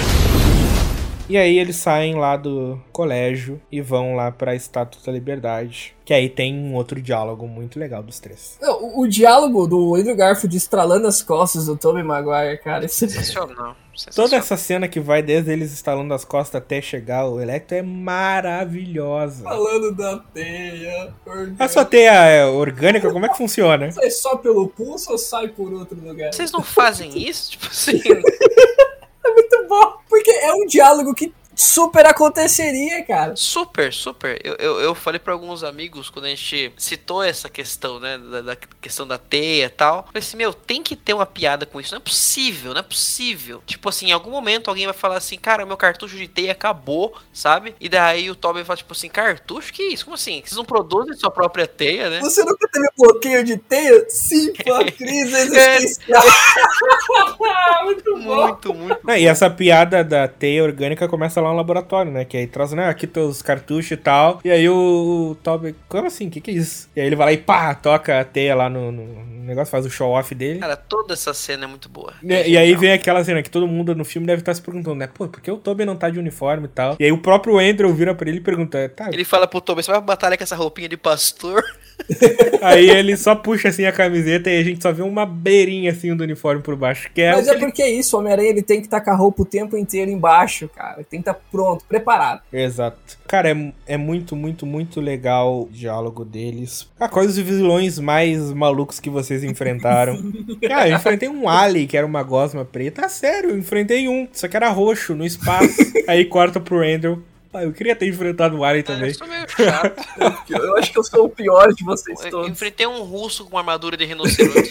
E aí vem o. Ah, não, acho que eu sou meio chato, não sei o que, comparado a você Não, e e tal. o que é mais legal é que o Toby, ele volta e fala assim, pera, pera aí, volta um pouquinho, volta um pouquinho. Você falou que você é chato? Não, cara, não, não, você não é chato, você é espetacular. Não, antes dele mandar o você espetacular, ele mandou, não, é tudo uma questão de autoestima. E- Você é espetáculo. You are amazing. É, E aí eu falei no cinema, ele é, ele é o Amazing Spider. E, e é isso, cara. Olha, uma coisa que eu achei genial, genial na questão da Marvel, do que ela fez nesse filme, é tipo realmente mostrar que os três são bons no que eles são bons, sabe? Cada um tem a sua parte legal. E ela quer reafirmar isso pro público. Tipo, meu, galera fala do Andrew Garfield ser ruim, a galera fala do Tobey ser aquilo e outro, do, do Roland ser isso e isso, mas não, os caras falaram assim, meu, Olha, ah, você acha que o Toby é melhor? Então fala aí, Toby, que o Andrew também é bom, sabe? Tipo, eu Exatamente. achei É muito porque bom o, o ator, o Andrew Garfield, ele sofreu bastante na, com a internet e tal, Sim, sabe? Por causa sim, do. é. A galera fez um rating pesado. É, foi o primeiro ator depois do Tobey, né? O Tom Holland acabou não recebendo tanto porque aí já era o segundo ator. E era MCU, né? A galera tem É. um bagulho com MCU que eles podem fazer a maior cagada que Sim, o pessoal passa um dos melhores trailers que eu já assisti foi o trailer 2 do Guerra Civil, quando aparece o Homem-Aranha no final do trailer. Eu, nossa, o que eu ri e gritei vendo aquele trailer não tá escrito no papel.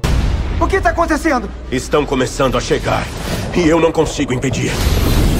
E aí, essa conversa e tal, alegre, fala muito da relação deles próprios com eles mesmos, tá ligado? Que São, os- o próprio Andrew fala isso, né? Não, sou, eu sempre queria ter irmãos e tal. E eles são mais que irmãos, eles são eles mesmos, eles se É. conhecem como ninguém. Mesmo com as diferenças e mesmo com os universos bem diferentes, principalmente com o Tom, eles são Peter Parker, sabe? E só um adendo antes da gente entrar na luta. Quem aqui não deu o grito quando mostrou o take do Andrew Garfield que tinha vazado no Twitter aquela vez? Sim. Dele na frente da grade. Exatamente. Aí ali você nota da onde foi tirada, né, a foto. Porque, cara, é exatamente aquilo ali. Eu vi tanta gente, tipo, não, isso aí é montagem, não, isso aí é fake, Porra não, não sei o quê. Falei, toma aí, trouxa. Cadê o fake? É, olha o frame Cara, aí. é o mesmo. Ah, o frame que saiu, o frame que vazou há meses atrás na tela azul ainda, era o Andrew com a mãozinha na grade e tal, agachado, e ele balbuciava alguma coisa. Que aí o pessoal dizia, ah, você tem os, é, não sei o que, web blood, que o pessoal achava, né? Que ele tava falando não sei o que, sangue de teia. Que acho que o pessoal tava já ligando os pontos que era uma conversa com, com o Tom Maguire sobre o fato dele ter teia orgânica. Sim. E aí chega no filme, é a mesma cena, é o mesmo isso. take, só que ao invés de ser web blood, é web block, é o bloqueio de teia, que é a cena que ele fala no filme. é, Exatamente. Incrível, os incrível. vazamentos todos eram reais, né, cara? Tipo assim, Ah, inacreditável. o- a cena do Matthew Murdock vazou também. Sim, a foto da cena. O pessoal colocou Agostinho Carrara no meme dele. e aí a gente tem a cena da luta final, que a gente já conversou bastante até, que eu acho mal gravada, eu acho confusa. Porque é muito escura, né, cara? Eu falei, né, que eu vi duas vezes. Na primeira vez eu vi num cinema menorzinho, a tela é menor, mas eu achei bem ok. Tava bem legal, assim, não me atrapalhou muito. né? Eu tenho astigmatismo, eu, eu não gosto muito de cena escura, eu não enxergo direito. Mesmo com óculos. E daí, no, no que eu vi hoje, tava muito escuro, mas escuro real, cara. Teve muita coisa que eu não enxerguei. Parecia que eu tava assistindo Transformers, sabe? Naquelas cenas confusas de muita coisa batendo ao mesmo tempo. Não só a questão da cena, eu acho que foi mal organizado. Bem. Faltou, tipo, uns momentos de luta mais quadrinhos, tá ligado? É o que eu falei, faltou um Snyder gravando essa cena pra, tipo, um momento épico do Tobey, um momento épico do Garfield, um momento épico do Tom. Ficou muito é, é, ampassant, né? Muito largado, assim. Dentro dessa luta a gente tem, pra mim, um dos melhores diálogos, que é eles param tudo e aí eles chegam à conclusão de que, tipo, eu não sei trabalhar em equipe. Eu nunca trabalhei em equipe, eu sempre lutei sozinho. Sim, Lone Wolf. Cara, essa parte é muito boa. Aí o, o Tom Holland chega e fala: Não, não, eu não, não tô querendo me gabar aqui, mas já me gabando, eu fui dos Vingadores. E aí o Toby, sério? Dos Vingadores? Aham. Legal? O que, Que que é isso? E é legal que o Toby também não sabe o que é os Vingadores. Ele só tá sendo legal, sabe? Ele só tipo, Exatamente. uau, parabéns. Poxa, cara, que bom, hein? Tom até tenta explicar aí o Toby: Não, mas o que que isso importa? É, não, ele fica puto. Tipo, tá, mas vai, isso vai ajudar em quê? Tipo, Ah, se o Toby soubesse como os Vingadores ajudam. é. Oh. não ajuda. Aí tem a luta, tá? Como a gente já comentou, eles vão lá, conseguem curar os três, né? Tanto o Lagarto quanto. Tem a volta do Dr. Octopus, tal, que tinha desaparecido desde a Batalha do Apartamento. Um baitzinho de que ele era vilão acho que ninguém caiu nesse bait aí, pelo menos eu não. Conseguem curar os três. Tem um diálogo muito importante, que é mais uma piscadinha pra tela sobre o Miles, que é a piada lá do, do Electra. Não, é que você vem do Queens, ajuda a gente pobre. Já Sempre achei que negro. fosse negro. Muito bom. Pô, cara, desculpa aí. Ah, deve ter algum Homem-Aranha negro por aí. E todo mundo falando, não sei o que, o multiverso vai aparecer o Miles de outro universo. Gente, não. Por favor, o Miles já tá sendo referenciado desde o De Volta ao Lar. Lembrem, lembrem.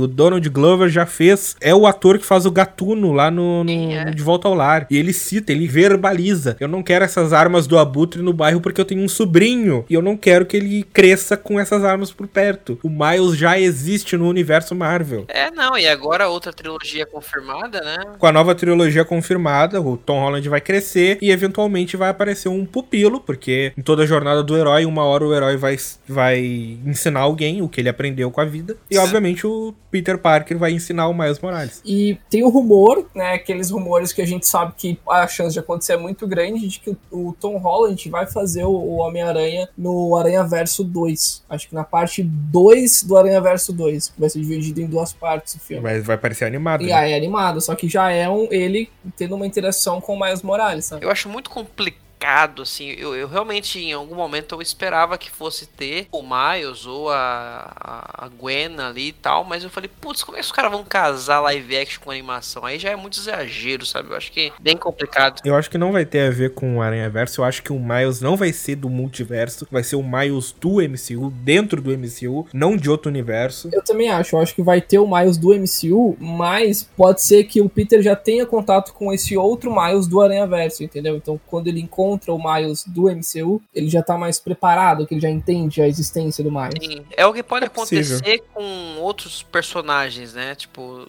depois de tudo que rolou nesse filme, se ele encontrar um novo Norman Osborn, se a Oscar por vir a existir, se ele encontrar um novo Dr. Octopus, por mais que a gente tenha falado que putz, é muito difícil ver outro ator fazendo, mas aí, sei lá, o Peter pode falar, tipo, putz, já enfrentei esse cara, né? E agora tem o do meu universo, né? Sei lá, eu acho muito provável que venha acontecer algo assim.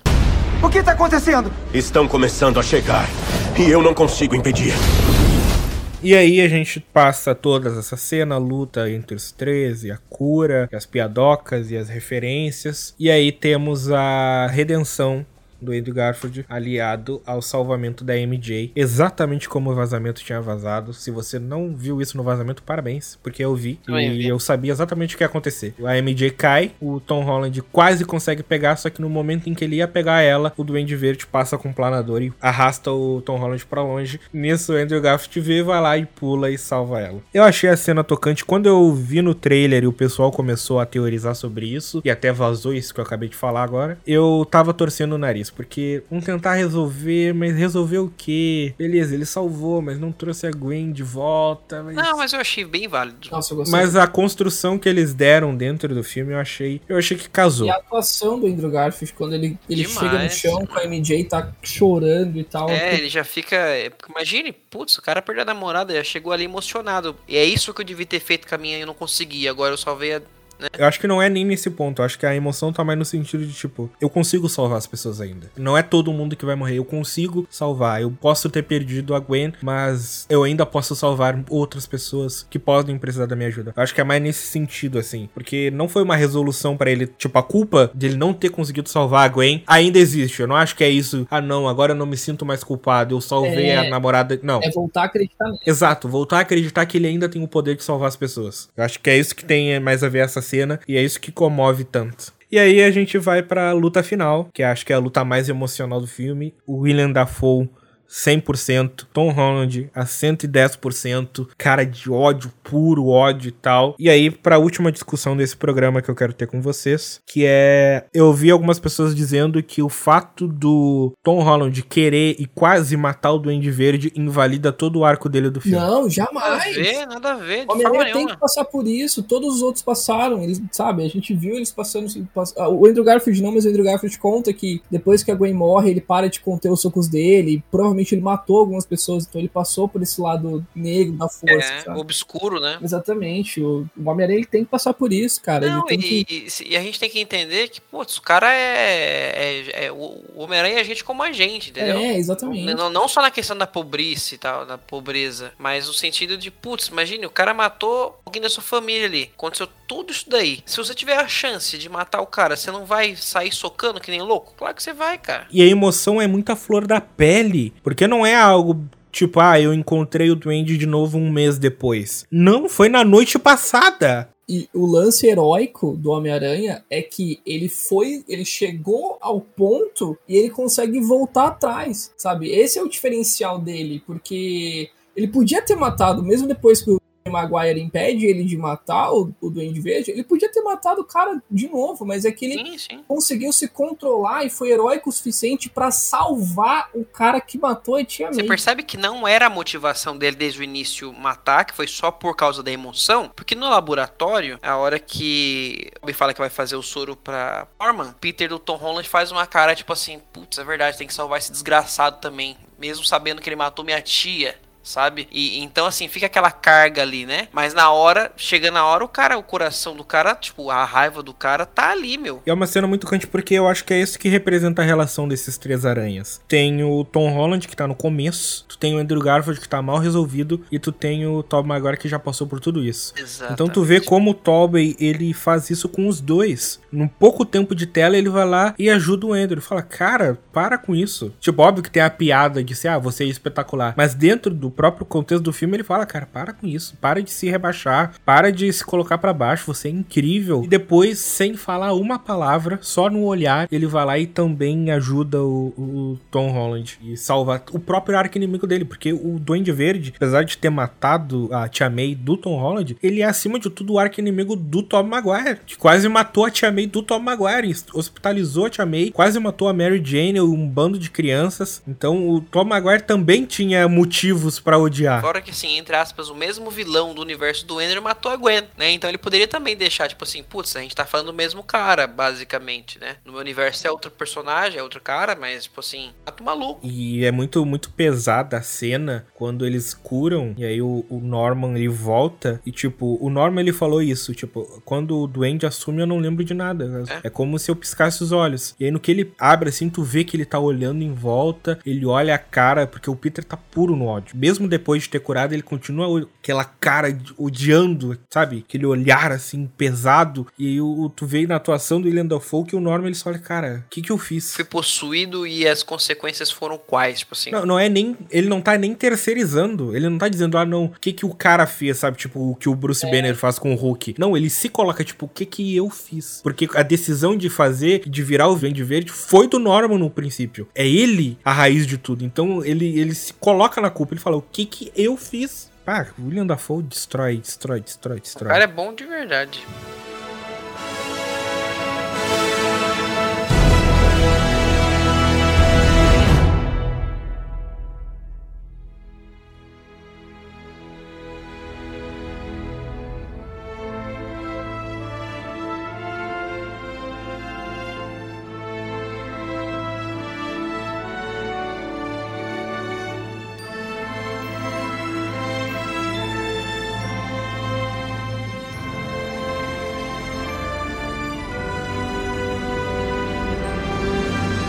E aí nós chegamos no final do filme, que aí tem a decisão do Peter, a decisão corajosa, que ele fala. O Doutor Estranho fala, cara, não tem mais o que fazer. O feitiço foi liberado por causa que a caixa foi explodida. E vai vir todo mundo, eu não consigo mais impedir. E aí o Peter fala, tá, e se fizer outro feitiço? Ele fala, ah, como assim? E fazer todo mundo esquecer a existência do Peter. É, se eles estão vindo pra cá por causa disso, então faz todo mundo esquecer quem sou eu. Aí eles não vão vir mais. E aí ele vai e faz o novo feitiço, que aí é, é o sacrifício máximo que o Homem-Aranha sempre faz. Porque, querendo ou não, apesar disso, no final ele vê que Ned e MJ entraram no MIT e tal, e que estão tá seguindo a vida tranquila. O fato deles não saberem pesa mais pro Peter do que pra qualquer um. É um sacrifício muito pessoal dele, apesar de ajudar e contribuir pros outros, o que mais sofre nessa situação é ele. O único, na real, que sofre. Porque os outros não sabem. Exatamente. E tem uma frase que eu acho que o, o Norman fala pra ele que as pessoas ao redor dele, elas vão morrer. E isso é uma coisa que acontece com os outros Homens-Aranha também. Com o Tobey Maguire acontece, com o Andrew Garfield acontece. E nos quadrinhos acontece. As pessoas que estão em volta do Peter Parker, que sabem que ele é o Peter Parker, morrem. E elas morrem mesmo. Então eu acho que isso é uma coisa que impacta muito ele quando ele vai tentar. Que ele vai atrás da MJ e do Ned. Contar e tal, né? Tentar recuperar. Isso é uma coisa que, que bate, tá? Tipo, ele pensa, tipo, não, as pessoas estão melhor sem mim. E aí a gente chega no final do filme Putz. com o- é, a finalização do arco Eu arrepiei do Tom. Holland e o começo do novo arco, que tem tudo pra ser. Cara, o Homem-Aranha do Tom Holland, ele tá pra se tornar o Homem-Aranha definitivo do cinema. Sim, e ele vai, ele vai. Se seguir essa linha, se não for uma parada igual ao final de, de X-Men Apocalipse, sabe? Se eles continuarem nessa linha que o, o final do filme deu, ele vai ser o melhor Homem-Aranha ever, assim. sabe? Se não colocarem o John Watts pra dirigir a próxima trilogia, vai ficar muito bom. Pode colocar ele, eu gosto dele dirigindo o ator e tal, mas coloca um alguém que saiba usar a câmera melhor. O produtor falou que vai ter uma nova trilogia. Aí, tipo, cinco dias depois, o Tom Holland falou que o contrato dele acabou com No Way Home. Que apesar da relação entre Sony e Marvel Studios tá mais forte do que nunca e que ela vai continuar, ele não sabe se ele volta pro personagem. Não, mas ele já falou, ele Ele já já confirmou agora. E o já. próprio Kevin Feige hoje falou que o... já estão trabalhando na história do Homem-Aranha 4. Ah, tem que ter mais sete filmes do Miranha, eu assisto todos. Pode ter, isso é algo legal. Cara, pra mim é o que eu gosto do Tom Holland, que eu sempre gostei do Tom Holland, é que ao contrário dos outros Homem-Aranhas, ele se deu ao tempo. Porque às vezes a gente é muito imediatista e as maiores críticas que tinha do Tom Holland é que, ah não, eu quero um Homem-Aranha adulto, Homem-Aranha na faculdade, Homem-Aranha que sabe lidar com os ter que lidar com aluguel, que não sei o que. E eu sempre argumentei, cara, calma, deixa eles construírem, deixa o tempo dar ao tempo. Desde o começo dessa trilogia do Homem-Aranha, sempre foi estabelecido que essa trilogia vai ser o Homem-Aranha na escola, vai ser o Homem-Aranha moleque, o Homem-Aranha jovem. Mas você sabe, cara, depois desse final aí, eu, eu tenho uma teoria. Eu tenho uma teoria muito louca na minha cabeça. Inclusive, falei com os, os meus amigos que estavam comigo depois ali, né? Que foram ver o filme comigo no cinema. De que, né? Essa citação que eu fiz aí algumas vezes de que esse filme é um grande retcon. É porque eu acho que os caras estão aproveitando tudo isso aí que aconteceu, de misturar universos, de tudo, né? Pra corrigir os erros que as pessoas foram vendo e foram reclamando. E a própria Marvel foi vendo que a Sony dava os bedelhos e tal e quis corrigir. Porque, meu, transformar o Peter Parker no, no Homem-Aranha mesmo. O que, que acontece? É um pouco difícil lidar do arco do Tom Holland, porque a gente não tem como isolar os filmes. Não tem. O arco do Tom Holland começou no Guerra Civil e passa pelos filmes dos Vingadores. A Marvel teve que crescer em poder, em tecnologia, em habilidades do Tom Holland muito rápido pra gente acreditar que ele consegue bater e dar um, chutão na cara do Thanos. Sim, sim. Então, o que a Marvel fez, eu acho, o termo em inglês é fresh start, né? É um soft reboot. Exato, ou um soft reboot. É um, é um jeito de dar um, um start melhor. Tipo, nada do que foi antes foi desconsiderado. Não, não, claro que não. É que Peter assim. do Tom Holland lembra de tudo. Tipo, tudo que o personagem viveu, ele carrega. Seja a luta contra o Thanos, os cinco anos que ele ficou blipado, a morte do Tony Stark, tudo isso continua sendo É, carregado tudo isso aí pelo agregou, personagem. agregou pra ele, pro crescimento dele. É que essa galera do fã, o fã ficava reclamando: ah, meu Deus, mas o Peter Parker do Tom Holland nunca costurou o uniforme, ele nunca morou de aluguel, ele nunca pagou as contas. Agora vão corrigir, né? Então, é, é por isso que eu falo que esse é o Snyder Cut do Homem-Aranha. Porque é o estúdio, a galera responsável pelo filme, olhando pro fã e dando pro fã o que o fã quer. Exatamente isso. Porque o Snyder Cut, goste ou não, foi a Warner dando pro fã o que o fã tava pedindo há muito É a tempo. opinião pública. Exatamente. É que eu, eu não sei muito bem a opinião de vocês e nem vou vamos entrar nesse assunto, mas eu não gosto muito desse argumento de que eles estão corrigindo, porque tende a entender que tudo que aconteceu antes era um lixo. E eu não, acho um lixo. Não, não acho, não acho de forma nenhuma. não acho que eles estão querendo corrigir algo, eu acho que é uma evolução. Eles estão, tipo, tiveram algumas puxadas pra trás, né? Algumas coisas que eles tiveram que tirar, só que isso serve à evolução do personagem, tipo, devolver a identidade secreta pra ele, fazer a identidade secreta dele ser importantíssima de novo. Devolver o anonimato, tirar o apoio financeiro dos Vingadores. Isso foram algo que eles foram tirando, só que não vem pra corrigir, e sim pra evoluir. Sim, sim. Quando eu, quando eu digo correção, não é tipo assim, é, é, é mais o que você falou mesmo. Tipo assim, calma, gente. Tá bom, agora sim ele vai fazer isso. Deu e taca lá. Agora você vai fazer as coisas que a galera esperava. Mas não no sentido, tipo assim, ah, não, desconsidera tudo que aconteceu até agora, agora ele vai ser o Homem-Aranha que vocês querem. Mas é mais o sentido de, tipo assim, meu, calma, a gente tava fazendo outro jeito porque tinha que ser feito. Mas ele participou de tudo isso, ele foi pro espaço, ele o Thanos, ele não sei o que, não sei o que, não sei o que. Mas agora ele vai se morar sozinho, pagar as contas e ser fotógrafo do Clarim Diário, sabe? O que ele sempre fez nos quadrinhos na época da faculdade. Muita gente reclamava, ah, não tenho Clarim, ah, ele não é fotógrafo, ah, não é isso. Cara, é que são pessoas que cresceram, assim como eu, com filmes do Tobey. Desenho dos anos 90. Né? Ou desenho dos anos 90. Isso tu vê desde o começo, ou tu, do meio da, do desenho, ou desde o primeiro filme do Homem-Aranha. Só que, cara, sempre é estabelecido que a vida do Peter vira essa quando ele vai pra faculdade, quando ele sai É. da casa da Tia May, quando ele começa a ter que pagar as contas, quando ele começa a ter que trabalhar pro JJ. É a partir daí que começa. Então, quando o Kevin Feige ele falou lá atrás que essa trilogia ia abordar o Peter na escola,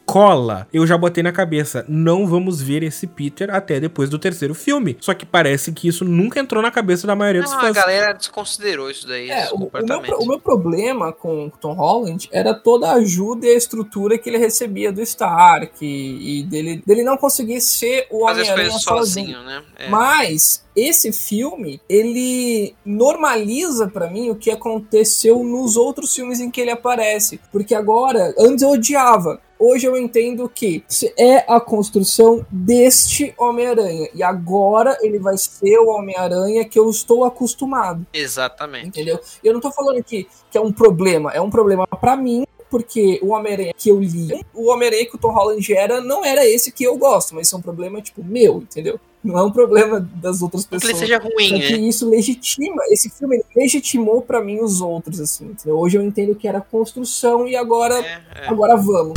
O que tá acontecendo? Estão começando a chegar. E eu não consigo impedir. E aí a gente chega né, aqui com esse presente, né? Como eu falei várias vezes ao longo desse programa, um presente que a Marvel e a Sony nos deu nesse final de ano, um presente maravilhoso de Natal e de um novo recomeço que vai ser 2022. E acima de tudo, cara, a própria cena final representa isso. Ele entrando no apartamento e aí a citação, ah, não sei o que, o aluguel no dia 1, hein, não esquece. A- Aluguel? Aluguel? É, um apartamento pequenininho. E aí tu vê várias referências, tipo a, a máquina de costura, um bando de livro entulhado pra ele fazer o supletivo pra entrar na faculdade, Uniforme novo, lindo, maravilhoso. o telefone com a rádio patrulha da polícia de Nova York hackeada. E o uniforme, cara. E aí o uniforme, né? O uniforme foi o. Não, detalhe, detalhe que o uniforme agora, ele tava costurando um e já saindo com o outro. Ou seja, aquele realmente aquele uniforme caseiro que ele sabe que vai rasgar e já deixa um de reserva. É, exatamente. Não é, vai ser a prova de bala mais. Ele vai ter que Não. desviar. Tipo, eu acho que eles ainda vão manter o, o, o olho que mexe, porque isso foi algo que tinha desde o uniforme caseiro dele, que ele fala que ajuda ele a focar. Focar. É um artifício visual muito bem usado, né? Porque dá expressão ao personagem de máscara. Exato. E, cara, a cena que explicita bem é quando dá aquele take que abre assim, mostrando a janela, e aparece o copo lá que ele trouxe lá da, do barzinho da, da MJ que fala: É uma honra pra nós servir vocês. Sim. É o que tá escrito no copo. E é uma mensagem clara de como que esse filme foi uma carta de amor aos fãs Exatamente. do Homem-Aranha que acompanham eles há tantos e tantos anos. Eu me senti contemplado, cara, vendo esse filme. Eu percebi que todos os anos que eu dediquei lendo e assistindo os filmes, principalmente lendo, comprando quadrinho mesmo, que é uma coisa que eu faço até hoje, sabe? Eu cresci com esses personagens: Batman, Quarteto, Demolidor e Homem-Aranha, sabe? Então. Putz, cara, pra mim esse filme. é, eu não consigo encontrar palavras. Aquece o coração, né? aquece o coração, ele, ele me abraça. Ele me abraça, ele faz carinho na minha cabeça e ele fala: vai ficar tudo bem. Não, e é um filme tão. É literalmente isso mesmo, de aquecer o coração mesmo, deixar a gente confortável. Porque depois disso, cara, eu não consigo nem ficar criando expectativas e teorias pro que vai vir. Eu simplesmente fico tranquilo. Exato, essa é a palavra que define bem, tranquilidade, porque eu acho que o futuro do Miranha vai ser vai ser grande ainda, né? Vai ser espetacular. Vai ser espetacular, exatamente.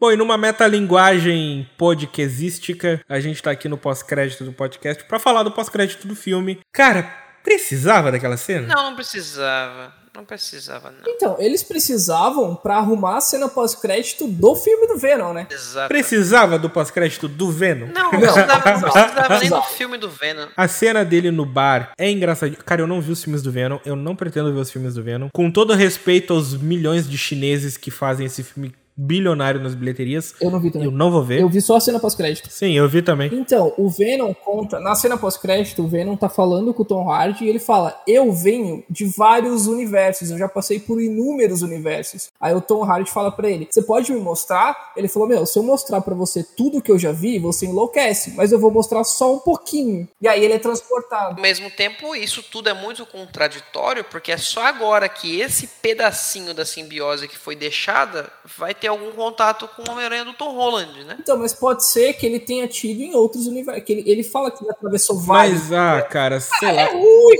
é ruim.